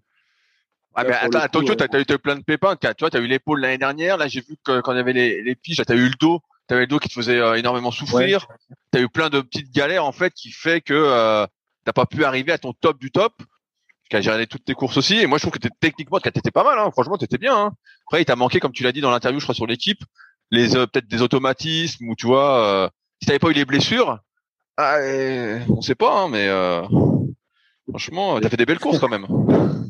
Oui, oui, oui. Mais tu vois, les blessures, peut-être que ça vient aussi d'un. Euh, on ne sait pas, tu vois, les blessures, bah, ok, le corps vieillit, etc. Mais des fois, il y a aussi euh, peut-être l'alimentation, le sommeil et le fait d'être un peu moins obsessionnel. Des fois, tu peut-être pas laxiste, mais tu es en tout cas peut-être moins exigeant sur certaines choses et ça peut parfois, je pense, faire la différence. Je reviens sur après les Jeux de 2012 jusqu'à Rio. Comment ça se passe les compétitions internationales à ce moment-là pour toi? Est-ce que tu fais des podiums euh, Est-ce que tu te classes bah bien? Là, c'est les 30 glorieuses pour moi. non, mais là, là honnêtement, euh, cette, cette Olympiade-là, c'était vraiment, euh, c'était vraiment génial parce que quasiment sur chaque échéance terminale, je suis médaillé. tu, bah, tu vois, par exemple, 2013, on est médaillé aux Europes, on est médaillé au championnat du monde. Dans un premier temps, donc, je me prépare sur le K2 200 avec euh, avec Seb Jouve. Euh, donc là, on est euh, parce que le K2 200 est distance olympique. Et donc on met la, la priorité sur ce bateau. Donc je laisse le mono un petit peu de, de côté. On prépare ce K2 là. On fait 4 en 2013. Mais on a couru le K2 500 aussi. Et là, on fait 3. Donc on fait une médaille. Et on avait fait 3 aux Europes. Après 2014, euh, c'était Moscou. Là, pareil, on fait le K2 et là, on fait troisième sur euh, la distance olympique. Euh, après, on fait le relais, le relais quatre fois quatre fois 200 mètres en K1. Et là, pareil, on est médaillé. Et là, je me rends compte aussi qu'en K1, tu vois, parce qu'en fait, le, premier relayeur, c'était moi. Et au moment où on fait notre relais, il y a tous les autres K1 200 euh, des autres équipes qui étaient dans la finale quasiment euh, euh, des championnats du monde. Et en fait, ce premier relais, je le passe en tête. Et du coup, je me dis, ah, quand même, je suis aussi dans le coup en mono, en fait. Et, euh, et puis, bah, en 2015, donc, on a toujours cet objectif K2. Sauf que notre entraîneur, euh, il nous dit, bah, euh, on va faire du volume de course, donc je vais vous inscrire aussi en K1. Et en fait, euh, on a participé à deux coupes du monde et sur les deux coupes du monde, je gagne le K1 200. Ouais, putain, super. Donc, ben ouais, et du coup, le coach il dit bon bah, on va peut-être t'inscrire quand même au championnat du monde en K1 200, vu que le programme le permet. Euh, et vu tes résultats, bah vas-y, on va, on va, on va faire ça. Et du coup, au championnat du monde, bah, c'est là où je fais deux en K1 et, euh, et on fait quatre en K2, donc on ouvre, on ouvre les quotas. Et, euh, et puis bah, après l'année des Jeux, euh, le K2, ça a été un peu plus compliqué. On, on, a eu du mal à. On a eu du mal à, avec Seb. En fait, on était, on était, je vais être franc, on n'était pas les meilleurs amis du monde. Mais par contre, on avait tous les deux un objectif euh, très, très ciblé. On voulait tous les deux euh, faire des médailles au, au jeu. Et euh, mais je pense que l'année olympique, je sais pas, on a, on s'est un petit peu perdu, on s'est un petit peu, euh, euh, je, sais pas. On, a, on a l'osmose qu'il y avait sur les années précédentes, elle était un peu moins présente. Euh, peut-être un petit manque de confiance l'un l'autre. Je sais pas. Qu'est-ce qui a provoqué ça Mais bon, en tout cas, voilà, le résultat, il se fait ressentir direct. On termine septième au jeu, et alors que je pense qu'on avait un bateau qui pouvait qui pouvait être médailleur.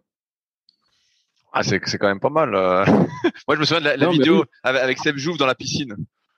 Je me souviens celle qui est sur YouTube. ouais, tu vois, on avait mis en place aussi des de dingue. Hein. On avait été en piscine euh, pour tester, euh, tu sais, avec des caméras rapides, voir le nombre de coups de pagaie qu'on mettait sur les starts, etc.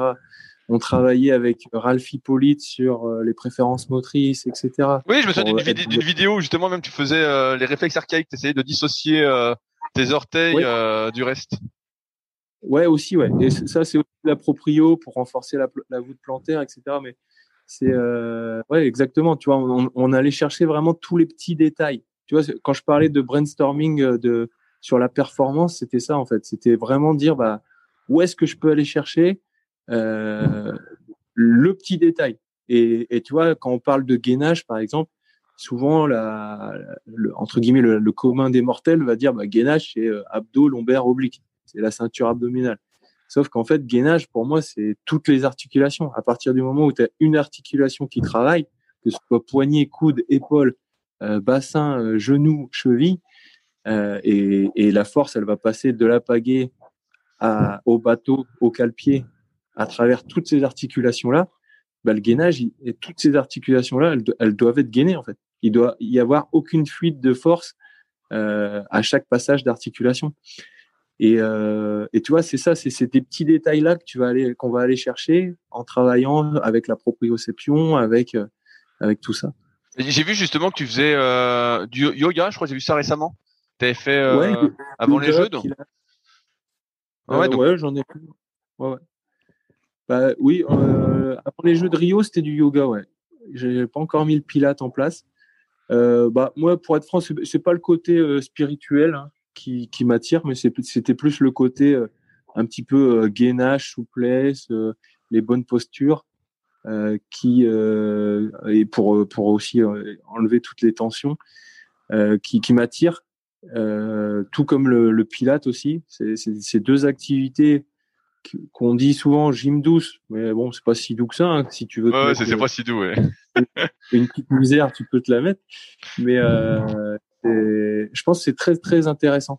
Et surtout dans le discours, notamment du Pilate, euh, je le trouve vraiment très très intéressant euh, à partir quand, il parle de, centre, c'est-à-dire de, noyau en parlant de, euh, bah, au niveau du gainage, enfin pas au niveau du gainage, mais au niveau abdominal, d'avoir vraiment le transverse, le périnée bien engagé pour pour faire chaque posture, chaque chaque mouvement ben ça, je trouve, en kayak, c'est hyper important. C'est hyper important, notamment pour transmettre les, les forces au bateau. Et, et je pense qu'il y a vraiment des choses à aller chercher dans ces, disciplines-là. Et, euh, et, tu vois, on parlait tout à l'heure de, de quand on est gamin. Euh, enfin, moi, je, je, disais que quand on est gamin, c'est important de, de, de, de, de bien pagayer. De, peut-être que ce serait mieux d'apprendre à faire les choses bien avant de mettre de la quantité dessus. Et ben, je pense que le Pilate, tu vois, pour les jeunes, et même à, l'école en EPS, en fait, ça pourrait être génial d'apprendre à, faire bien fonctionner son, corps. Moi, souvent, dans, des exercices de Pilate qu'on m'a proposé, des fois, je faisais euh, deux répétitions, j'étais explosé et, et ça passait plus. Et une nana qui fait 50 euh, kilos à côté de moi, elle, elle passait euh, tranquille. Et en fait, c'est juste que j'utilisais pas bien les, les, muscles. Par exemple, j'y allais avec mon grand droit au niveau des abdos, alors qu'elle, elle utilisait euh, tous les petits muscles le long de la colonne. Et, euh, et, en fait, elle est beaucoup plus économique et beaucoup plus efficace que moi. Et, ça, tu vois, c'est intéressant, je trouve, euh, pour ensuite transférer sur sur du haut niveau. C'est drôle ce que tu dis parce que j'ai fait du pilates aussi euh, cet hiver sur les conseils euh, de Yann qui, euh, que j'ai interviewé dans l'épisode 10 et justement j'étais assez mauvais au début. Bon, je suis toujours pas très bon, hein, mais mais finalement je, comp je comprends tout ce que tu dis. les deux trois répétitions qui te crèvent. Tu dis mais qu'est-ce que c'est? On fait presque rien et je suis rincé. Et à la fin t'as as mal au bide. ouais, Vraiment, tu te dis putain j'ai rien fait, je suis rincé quoi. Et, euh, et finalement, tu as, fait des choses. Et après, c'est vrai que dans le bateau, ça se retransmet bien, quoi. Justement, d'engager, de, de, ta respiration libre. Euh. C'est vrai que. Est-ce que tu as mis euh, en place d'autres choses pendant qu'on y est? Euh, Là, on parlait de yoga, de pilates, euh, préparation mentale. Est-ce qu'il y a d'autres choses que tu as fait aussi pour euh, justement performer à fond? Bah là, ouais. Bah, après, c'est lié à la prépa mentale. Tu vois, je me suis fait des petits euh, comment dire, des petits outils qui me permettent d'être euh, d'être plus concentré sur moi, d'être euh, ce genre de choses. là, comme ça, je. Est-ce que tu fais par exemple de la méditation, de la visualisation, des trucs comme ça? La, visualisation, J'en ai fait un petit peu quand j'ai quand je me suis blessé, quand je me suis fait le ligament de l'épaule je bah, je pouvais plus naviguer. Et donc j'avais fait toute une préparation en, en longe côte, mais par contre j'aimais bien monter dans le kayak, fermer les yeux et puis essayer de visualiser le geste. Et, euh, tu vois et, et j'étais sur le ponton, enfin à côté du ponton, euh, comme ça j'avais aussi les quelques muscles en termes de proprioception qui étaient euh, actifs, j'avais les odeurs qu'on peut retrouver sur l'eau, les bruits qu'on peut retrouver. Et et ça, j'aimais pas mal, tu vois. C'est pour le cerveau, pour garder un petit peu ces, tous les, les stimuli et tout ça, je trouvais ça intéressant. Euh, après, dire que voilà, ça m'a permis de revenir plus vite ou quoi, je pense que ça aide un petit peu, mais c'est dans les détails. Hein, c'est pas. voilà. Bah, après, en fait, cette, cette méthode de brainstorming là, je l'adore et je l'adore. Et quand tu es blessé, je trouve qu'elle est très très intéressante, très intéressante parce qu'en gros, elle se met en route et tu te dis mais ok, je suis blessé, je peux pas faire ça. Qu'est-ce que je peux faire pour, enfin, qu'est-ce que je peux faire pour perdre le moins de temps possible? Peut-être pour développer d'autres choses dont j'ai pas le temps euh, de mettre en place euh, au quotidien d'habitude. Euh, je, je, là, j'ai pas d'exemple en tête, mais euh, tu vois, des fois dans ton quotidien, tu, tu voilà, tu fais muscu, tu fais bateau, tu fais course à pied, tu fais vélo, tu, tu développes plein de trucs et puis tu as une petite idée, mais tu prends jamais le temps de la faire bah là, c'est l'occasion de le faire. Tu vois, par exemple, le matériel. Des fois, tu te dis, vu le nombre de kilomètres et le nombre d'heures que je passe dans mon kayak, normalement, ça doit être euh, tip top. Le matériel, il doit pas te blesser, il doit pas te t'embêter. Tu dois avoir un matos, mais euh, parfait, quoi. Et euh, pour autant, des fois, bah, tu as un petit, un petit truc qui déconne, et puis en fait, tu dis, oh, bah, je le ferai en sortant. Puis en fait, tu sors, tu vas prendre ta douche et tu t'en vas. En fait. Puis tu reviens, tu remontes et puis tu dis ah merde, j'ai pas fait ce truc-là. Bon, je le referai euh, en sortant et puis rebelote. Et en fait là, du coup, quand tu es blessé, bon bah voilà, ça te permet aussi de de prendre le temps de faire tout ça. Mais je pense que c'est une erreur. C'est une erreur de dire euh, de repousser, d'être euh, de faire un peu de la procrastination là.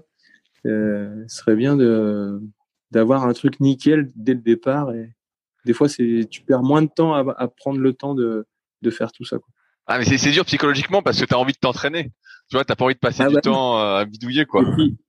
Et puis, surtout, tu as été appris avec la quantité, donc euh, il faut un minimum de quantité aussi, tu vois. tu vois, si on te dit tu fais deux séries de moins pour bidouiller ton bateau, t'es là, t'es peut-être pas content, tu vois, tu dis merde. Euh. Car au, début, bah maintenant avec les années moins, mais au début t'es pas content. mais oui. Alors que quand tu réfléchis, tu te dis bon, deux séries de moins, ou moins j'en aurais fait quatre, mais euh, parfaite, tu vois, nickel, avec un, un bon matos. en, parlant de matériel, qu'est-ce que tu as comme... Euh, comment tes bateaux ont évolué au fil des années? Est-ce que tu es resté sur le même bateau, les mêmes coques Au niveau des paillets, pareil, est-ce que tu as évolué?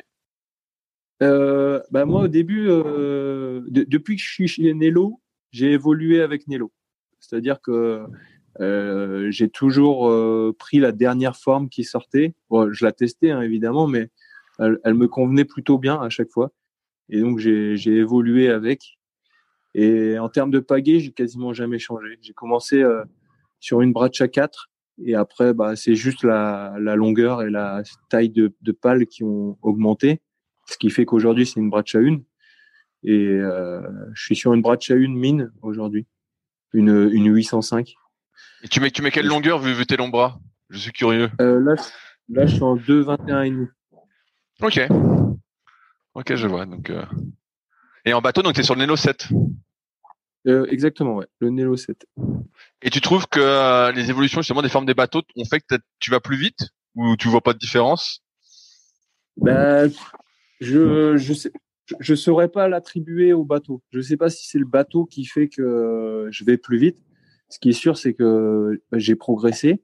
En tout cas, tu vois, en 2019, euh, c'est mon c'est mon meilleur temps euh, au minimax. Le minimax, c'est un, un, appareil de mesure, euh, une sorte de, de, mouchard qui permet vraiment de, de, mesurer tout de manière précise. Et euh, tu vois, en 2019, ce, ce minimax, il m'indique 33,85 au, au 200 mètres. Donc là, c'est mon, mon best time de tous les temps. Et, euh, et c'était en Elo 7. Ok, j'ai une question qui me revient parce que quand j'avais interviewé euh, Nicolas Lambert qui fait du surf ski, peut-être que tu connais du, Gros du Roi, il me demandait quelle était ta vitesse de pointe euh, maximum. Il était curieux de ce truc-là. Eh ben euh, moi, je crois que la Vmax de tous les temps, elle est autour de 6,55 mètres secondes. Donc ça fait quoi ça, Donc, kilomètre heure? Ça fait un peu plus de 23, un peu plus de 23. Ok, ah, c'est énorme. Hein. J'essaie de m'imaginer 23. euh, je, je, vois bien. Euh... ah, super rapide, quoi. Euh... Je reviens là, tu parlais du, du mini, minimax, donc c'est un truc que tu mets dans le bateau, ça? Euh, Ouais, en fait, on a un scratch sur le pont et on, on met l'appareil, il, est, il a pareil, un scratch euh, complémentaire là, un mâle, une, une, femelle, et puis on, on scratch là-dessus et, euh, et derrière ça nous donne euh, tu vois, l'angle de gîte, l'angle de l'assiette, euh, le lacet du bateau. Ah, énorme. Ça nous donne l'accélération à chaque coup de pagaie, la vitesse du bateau à chaque coup de pagaie. Euh, ça nous donne. Euh, euh, Qu'est-ce que ça nous donne encore euh, bah, Si tu as un cardio, ça prend le, la fréquence cardiaque. Euh, ça te donne la, bah, la distance euh, parcourue, ça te donne le chrono, ça te donne, ouais, ça te donne vraiment toutes les informations possibles et imaginables. Ça, ça, me fait penser au, au Motion Eyes. Ça ressemble? Tu vois ce que c'est le Motion Eyes? Ouais, ouais, ouais. Le... Ça, ça, ressemble. En fait, le Motionize aussi, c'est que lui, tu as un retour direct euh, avec ton téléphone, hein, c'est ça? Exactement, ouais. Et, et, en plus de ça, lui, il peut te donner euh, euh, la, la différence pagaie, enfin le coup de pagaie. Le coup de pagaie, ouais, la longueur du coup de pagaie. Est-ce que ça, tu as déjà utilisé, par exemple, Motionize, vu que tu aimes bien tout tester? Ouais, ouais Motionize, j'ai utilisé. J'ai euh, j'ai Fen qui m'en avait prêté un pour, euh, pour justement euh, tester. Je trouvais l'outil intéressant. Ouais, ouais. Et, euh, et juste, justement, contre, ça, ça, te donnait un bon coup de paillet. Ça te disait que tu étais, je sais pas, est-ce que tu es symétrique par exemple avec le Motionize euh, Non, moi je suis pas symétrique en fait. J'ai un coup de pagaie un tout petit peu différent. en fait, mon coup de pagaie droit, il va être, on va dire, plus court et plus intense et mon coup de pagaie gauche, il va être euh, un peu plus long et moins intense. Mais par contre, l'air sous la courbe, donc la puissance dégagée, elle sera symétrique. Elle est, elle est identique à gauche et à droite. Ok, c'est hyper intéressant ça. Mais, mais, par contre, le coup de pagaie en lui-même, il sera un petit peu différent. Et, et, je crois me souvenir que le Motionize, normalement, ça dit ta, ton longueur de coup de pagaie, combien de temps tu restes dans l'eau? Est-ce que tu as ça en tête? Ou tu t'en ah, souviens pas, pas les chiffres. Non, j'ai pas les chiffres. Ah, je serais curieux. Euh... Par contre, ça, je, peux, je pourrais le refaire un coup et ouais, regarder. Ouais, ouais, si, si tu retrouves bah, ça, de voir et tout, je serais. Euh... Là, c'est hyper pointu là, tout ce que tu as fait avec le minimax, Motion tout ça là, c'est vraiment. Euh... Ah, c'est le détail du détail, quoi. Ouais. ouais. Et euh, bah, alors, je reviens sur. Euh... Je vais d'abord revenir sur Rio. Quand euh, tu fais deuxième, pour toi, c'est une déception alors? Oui, sur le coup, ouais, c'est une grosse déception. J'étais vraiment venu pour être champion olympique, c'était l'objectif, c'était mon, mon obsession. Et, et du coup, de, ouais, de passer la ligne en, en, deuxième position, en plus en ayant quand même mené une partie de la course, c'était euh, c'était quelque chose euh, ouais, assez, assez dur pour moi. Et, euh, et j'ai mis du temps, un petit, enfin pas longtemps, mais j'ai mis un petit temps quand même à, à trouver le sourire et à me dire mais quand même mec t'es vice-champion olympique c'est quand même pas mal. Et surtout qu'après comme tu disais tu as eu des retombées un peu médiatiques des sponsors. Ouais tout à fait. Mais pour le moment en fait tu te rends pas compte de tout ça et puis déjà tu fais pas ça pour ça. Après c'est sûr que quand tout arrive bah voilà tu savoures et, et ça fait plaisir. Mais euh, mais c'est vrai que sur le coup euh, t'es déçu et combien de temps t'as mis à, t'en remettre à te remotiver alors? Ben, en fait, euh, pas si longtemps que ça, parce que déjà quand tu sors euh, et que tu de bateau, que tu vois l'engouement des supporters, quand tu vois l'engouement de tes équipiers et du staff et tout ça, déjà, voilà, elle se transforme un petit peu, elle se transforme un petit peu en or en fait, ta médaille. Et puis moi, ce qui m'a, ce qui a été vraiment le déclic, c'est quand je suis monté sur le podium avec mon, mon fils en face de moi là et avec ces petites maracas bleu, blanc, rouge, ça, c'était quelque chose d'extraordinaire. Et ce, ce, souvenir, il est gravé dans ma tête. Et, et là, je me suis dit, mais là, c'est bon, c'est, j'ai gagné, en fait. ah ouais, super. Et euh, là, donc, je, voulais parler un peu des sponsors. J'ai vu que tu avais pas mal de sponsors, justement, durant toute cette, cette Olympiade jusqu'à Tokyo, là. Tu avais vraiment beaucoup, beaucoup de sponsors. Euh, Est-ce que c'est des sponsors qui sont venus à toi? Ou c'est toi qui as dû démarcher justement ce coup-ci comme tu avais la étais vice-champion olympique quand même euh, j'ose espérer que c'est des sponsors qui viennent à toi mais peut-être que je me trompe euh, ouais, tu te trompes un petit peu euh, en fait en fait alors j'ai beaucoup de sponsors mais j'en ai on va dire trois trois quatre gros et après c'est beaucoup de petits en fait donc c'est pour ça qu'il y en a beaucoup aussi c'est parce que bah, voilà c'est ils interviennent de manière euh, euh, enfin petit à petit en fait ça, ça, ça fait le budget. Mais euh, mais non en fait au début j'ai été les chercher. Bah, c'est ce que je t'expliquais un petit peu tout à l'heure, c'est que le, clairement le monde économique il est dans le sport pro. Donc il, est, on va dire, dans les VIP basket et foot. Et, et, donc dans chaque ville ou presque, tu, tu peux trouver ce, tu peux trouver ce, ce, monde économique. Et en fait, moi, stratégiquement, tu vois, en gros, quand j'étais vice-champion olympique, je me suis fait inviter une fois. Enfin, ils m'ont invité pour faire un coup d'envoi au foot et au basket. Et euh, bah, dans ces cas-là, après, tu, tu, te retrouves à regarder le match et tu vas au VIP. Et là, c'est là où, je me suis vraiment rendu compte de ça. Et je me suis dit, non, mais là, c'est, un vivier, quoi. Il y a des sponsors partout. Et quand tu discutes un peu avec les gens, en plus, ben, tout de suite, t'accroches vite parce qu'ils se rendent compte de la personne que tu es. Et eux, ils, alors, je, bon, je dis pas que c'est le cas de tout le monde, mais en tout cas, dans le sport pro, les athlètes, ils ont peut-être un peu moins cette proximité avec les, les partenaires, ils sont un petit peu moins, euh, euh, comment dire ça, euh,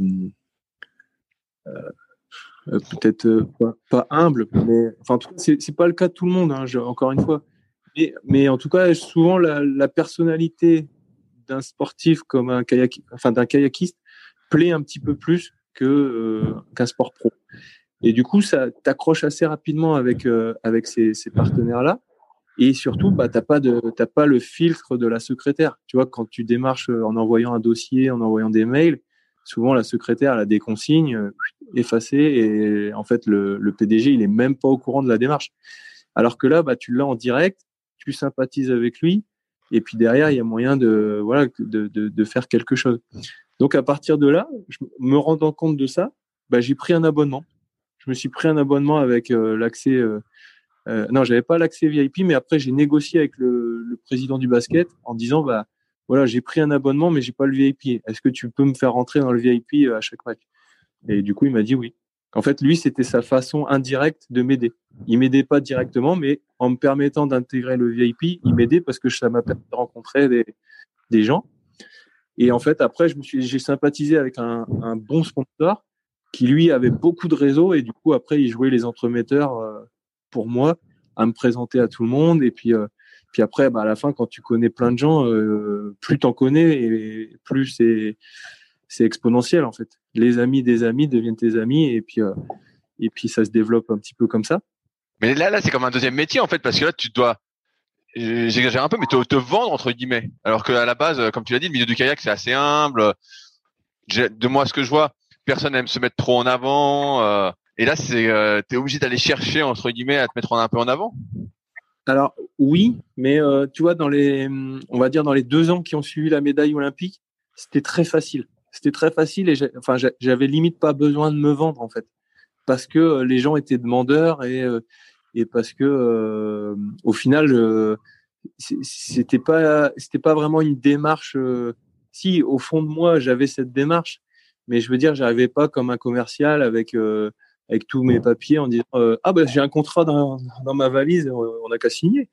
Non, c'était plus des discussions et euh, et eux étaient touchés un petit peu du parcours en disant bah tiens euh, c'est vrai qu'ils sont pas aidés, c'est un sport quand même assez euh, difficile.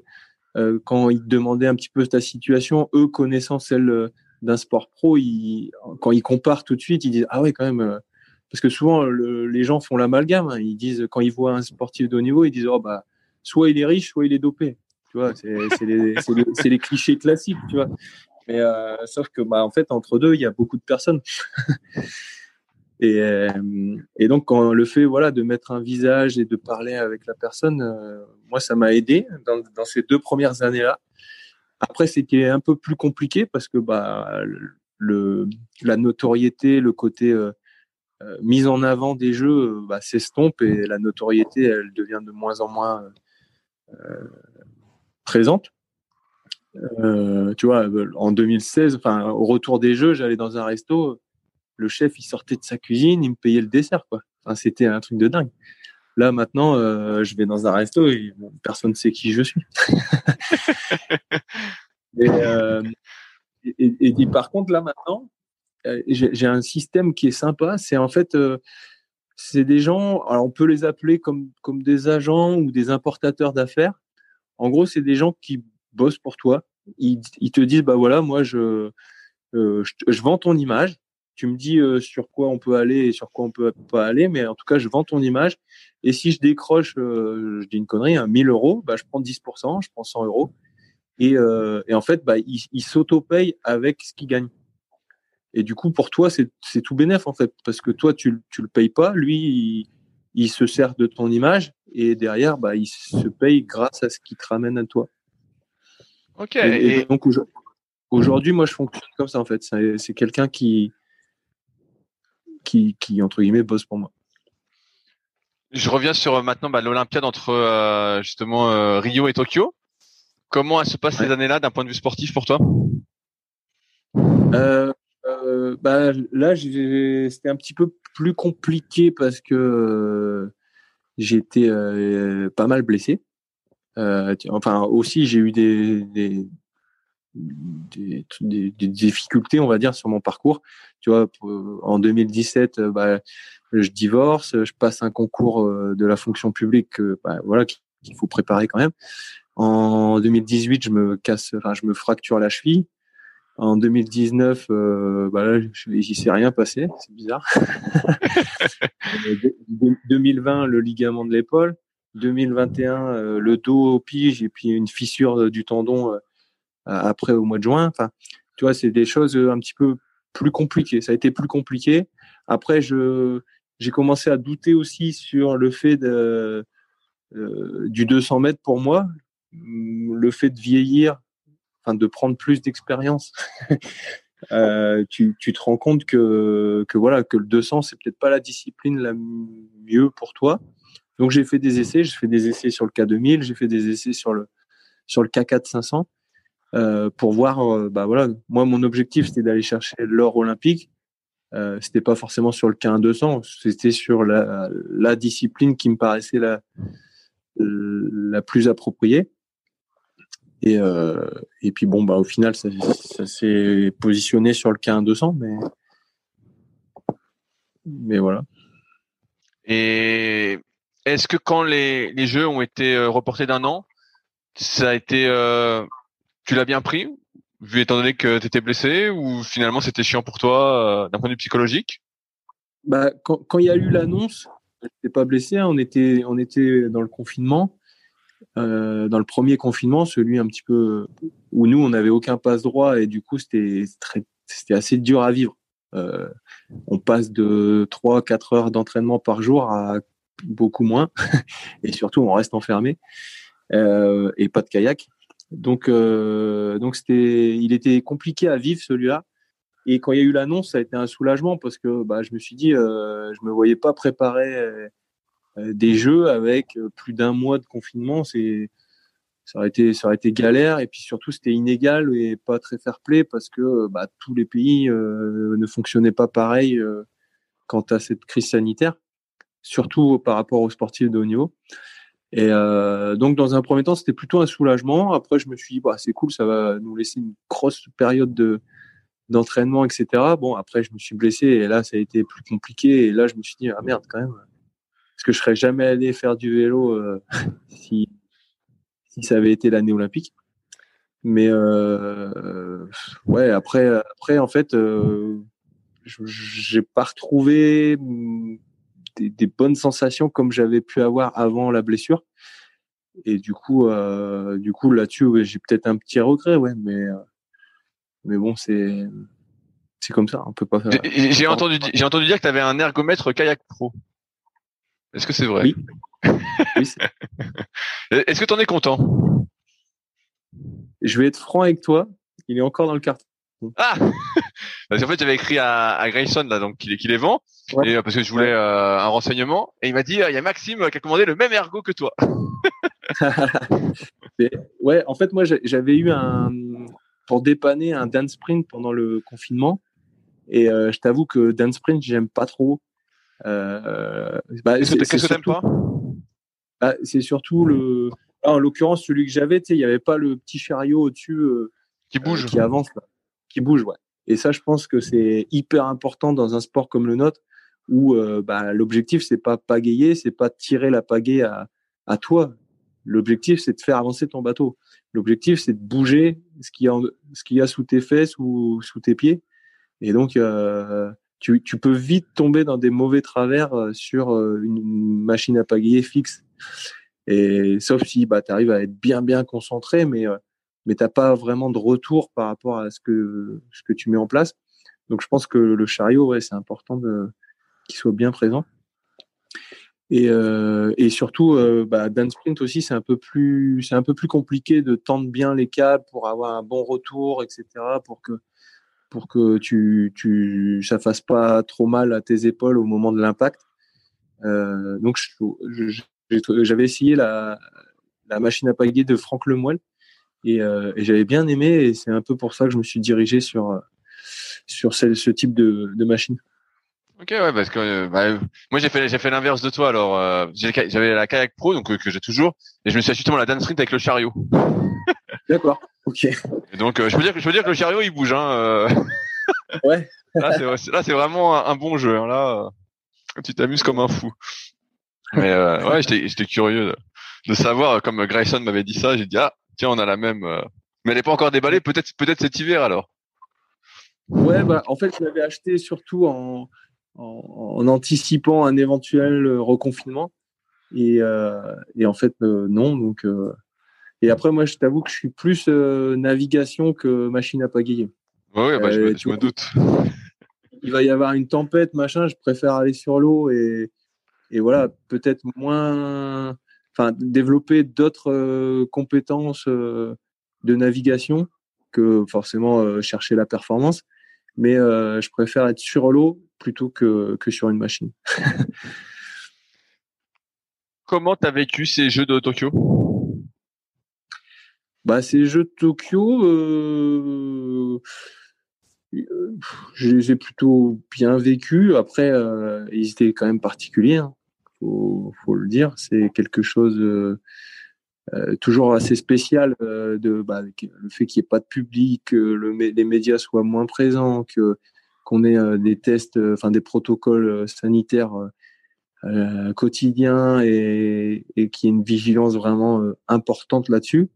Après, moi, j'ai pas de, de, psychose par rapport au, Covid, donc je veux dire, j'ai pas, ça me posait pas trop de problèmes. J'avais pas peur de l'attraper ou ce genre de choses. Tu vois, je me sentais vraiment en sécurité par rapport à ça.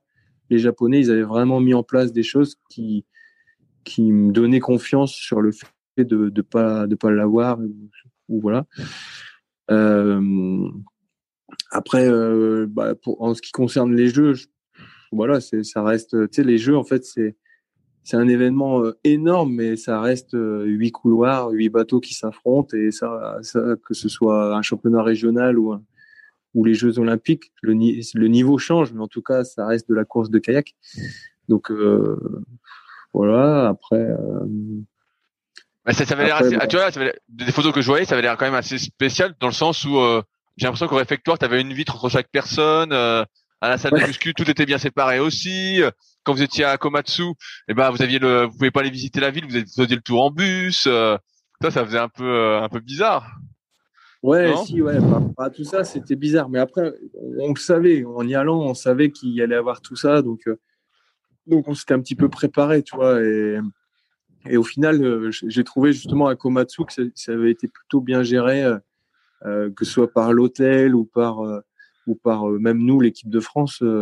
C'était quand même génial, quoi. C'était tout, tout a été fait pour que, ok, il y a des, c'est complexe et il y a des, des, un protocole strict, mais en tout cas, voilà, tout ce qui a été mis en place, c'était pour justement que ce protocole strict il passe bien et que et, les gens ils étaient, ils étaient extraordinaires. Les gens là-bas. Enfin après c'était euh, il y, avait deux types de personnes. T'avais, je pense, ceux qui étaient contents d'avoir les jeux et là, là c'était bonheur. C'était euh, les gens, ils étaient vraiment souriants, ils te faisaient des coucous tout le temps, ils, ils étaient serviables, euh, mais vraiment, même quand tu quand étais gêné de dire ah non non mais c'est bon, vous occupez pas de moi, vous inquiétez pas, je vais le faire. Ah non, non, il fallait qu'ils viennent, qu'ils, enfin vraiment euh, aux petits soins.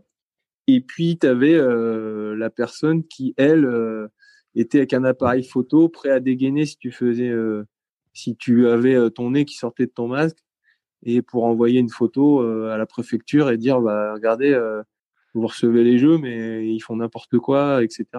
on a eu par exemple lors du stage un petit message de la préfecture qui nous disait attention, il faut porter le masque tout le temps, tatati, tatata.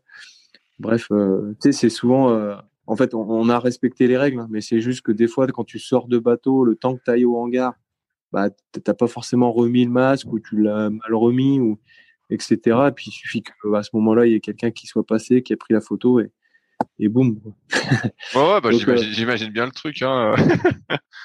Donc, euh, bon, voilà. Après, je t'avoue, ça nous a pas non plus fait. Euh, enfin, moi, en tout cas, j'ai pas eu peur à cause de ça. Tu vois, je c'était présent, j'étais vigilant, mais ça m'a pas stressé plus que ça. Euh, ce côté un peu euh, petit-jeu ou délation. Euh. Voilà. Quelle est la suite pour, pour toi maintenant? Ça, c'est la question du moment. Ben, c'est la question du moment. J'ai lu l'article de l'équipe, donc tu te dis peut-être en équipage. Là, le 200 n'est plus olympique, donc peut-être un retour. c'est quoi C'est le 500 donc maintenant? 500, on retour au 1000 Bah écoute, là, pour le moment, euh, je t'avoue que je vais me laisser le temps. Je vais me laisser le temps de réfléchir euh, parce que parce que j'ai pas envie de prendre une décision à chaud et surtout j'ai envie de réfléchir à, déjà faire le bilan de cette Olympiade. Euh, comme tu l'as dit, il y a eu beaucoup de blessures. à la fin, c'est une neuvième place au jeu. en fait, moi, j'ai pas envie de repartir pour faire des sacrifices, me blesser et à la fin euh, finir euh, neuvième quoi. Si je repars, c'est pour euh, prendre du plaisir sur l'eau, pour avoir un, entraînement et, une vie écologique en matière sanitaire et puis et puis surtout avoir une perf à, la fin. Donc trois ans c'est court, c'est en France, c'est quand même il y a quand même des avantages et, et des choses qui font que le projet m'attire mais je veux vraiment prendre le temps de, bah voilà, de, de voir si le projet est viable et s'il est, euh, si ça vaut le coup d'y retourner. Est-ce qu'à terme tu ne te vois pas comme euh, devenir entraîneur? Alors bah aujourd'hui je suis formé euh, entraîneur, j'ai j'ai eu mon concours de prof de sport, donc demain j'arrête, je peux être entraîneur. Et puis et puis pour en avoir discuté euh, avec le staff et euh, les dirigeants de la Fédé, c'est quelque chose qui, euh, qui peut les intéresser. Et toi, est-ce que ça t'intéresse? Oui, oui, moi c'est quelque chose qui m'intéresse, bien sûr. Après, après voilà, c'est pareil. En fait, je vais, je vais réfléchir aussi à la question. Euh, moi, ça, ça, ça, dépend aussi euh, dans quel contexte. Tu vois, c'est toujours pareil. C'est moi, c'est euh, si si je, parce qu'entraîneur, il faut quand même t'investir. et tu, c'est difficile de s'investir dans un système dans lequel euh, tu t'y retrouves pas. Donc là, euh, là aujourd'hui, euh, voilà, il y a, y a, un système en place. Il y a des choses dans lesquelles je me retrouve, il y a des choses dans lesquelles je me retrouve moins. après, ça dépend ce, qu'on me propose et et si si ce qu'on propose c'est en adéquation avec mes valeurs et et ce en quoi je crois, bah alors là, c'est parti. Mais euh, si c'est pas le cas, là, j'y réfléchirai aussi. Donc là, tu vas te prendre du temps pour euh, réfléchir à ton avenir. Qu'est-ce que tu vas faire euh, Tu vas prendre des vacances Tu vas te reposer Faire euh, plus du tout faire de sport? Comment ça se passe? Bah, Là, je vais déjà finir la saison avec les championnats du monde fin septembre. ensuite, ensuite, je vais faire un gros break. Je pense que je vais breaker jusqu'au jusqu'au 1er janvier, à peu près. Et euh, par contre, ouais, je ferai un petit peu de sport. Euh, en tout cas, je break au niveau kayak. Par contre, je vais sûrement faire du sport, tu vois, un peu de PPG, euh, m'entretenir pour pas grossir trop. Et puis, et, et, puis, bah aussi, j'avais envie de faire un marathon. J'ai envie de faire un ah marathon. Je me, je me, dis que voilà, j'ai envie de le faire au moins une fois dans ma vie. Là, je suis encore un peu affûté. donc, donc ouais, c'est quelque chose qui me tente. Là, j'ai regardé un peu les dates avec des copains et tout. On envisage peut-être euh, début novembre euh, Barcelone. C'est quelque chose qui, voilà, qui est intéressant, mais euh, encore une fois, faut, faut voir d'ici là. Je, je sais pas. tu, vises un temps en particulier au marathon? Non, l'idée c'est le premier, c'est le finir. Enfin, il y en aura peut-être pas de deuxième, mais Mais en tout cas, là, le premier, c'est vraiment finir le marathon, faire l'effort, dire bah voilà, j'ai fait un marathon dans ma vie. Après, je pense, au vu de comment je cours, etc. s'il n'y a pas de s'il a pas de soucis, ça devrait tourner sous les 4 heures, mais je je sais pas. Bon bah on va, on va suivre ça. J'ai deux, trois questions euh, pour finir que je pose un peu à, tout le monde. La première c'est quel conseil tu te donnerais euh, à ton toi de 20 ans? À mon moi de 20 ans Ouais. euh... Une bonne question ça. Mais ouais, qu'est-ce que qu'est-ce que tu, tu dirais alors À mon moi de 20 ans, ben je je lui dirais euh je lui dirais euh, que qu'en fait euh, tout chaque détail compte que chaque détail compte que euh, tu, vois par exemple quand j'étais euh, plus jeune j'étais quelqu'un de par exemple qui, qui, qui, disait bah attends la prépa mentale avec le niveau que j'ai ça sert à rien aller chez le kiné, ça sert à rien. Tu vois, tout ce qui était pour aller chercher les détails de la performance, euh, j'étais pas dedans. Ah, c'est marrant parce que souvent mon entraîneur il dit euh, bah, quand tu à quand es à 15 secondes 8 du premier, euh, ça sert à rien de travailler sur les 0,8. D'abord, tu travailles sur les 15 secondes. Et, en fait, moi, ce que je dirais là-dedans, c'est que fait, c'est un tout. C'est-à-dire que il faut aller chercher tout, tout le temps. Et euh, quand dans mon mois de 20 ans, j'aurais envie de lui dire ça, c'est-à-dire que que bah si tu travailles, peut-être que t'as pas le le niveau encore de travailler avec la prépa mentale et d'aller chercher les petits centièmes qui te manquent. Mais en fait, ça, plus ça, plus ça, plus ça, plus ça, bah à la fin, en fait, tu vas avoir euh, une grosse progression et, et c'est dans ce sens-là que je veux faire passer ce message.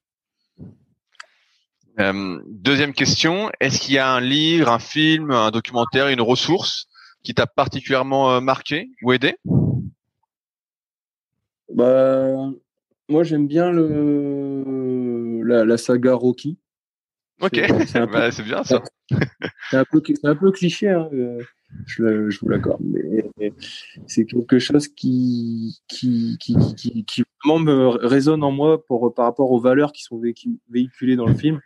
C'est pas par rapport à la technique de hein, j'y connais rien, et puis je pense qu'un mec qui se prend euh, autant de pain dans la tronche, euh, il est pas, il est pas comme ça. Mais euh, plus à, les valeurs, tu vois, les valeurs, quand tu as un genou à terre, bah, tu y retournes et puis aussi, euh, un truc qui m'avait un peu marqué suite au jeu, c'est que tu vois le côté euh, un peu quand tu bah, quand as gagné, tout le système euh, fait que bah, on, te, on te met dans un fauteuil de velours sur un trône et en fait tu perds un peu l'envie de, de, te battre. Et tu vois, bah, dans, dans, dans, un des films, par exemple, bah, ça, ça, ça fait ça, dans le 3, je crois.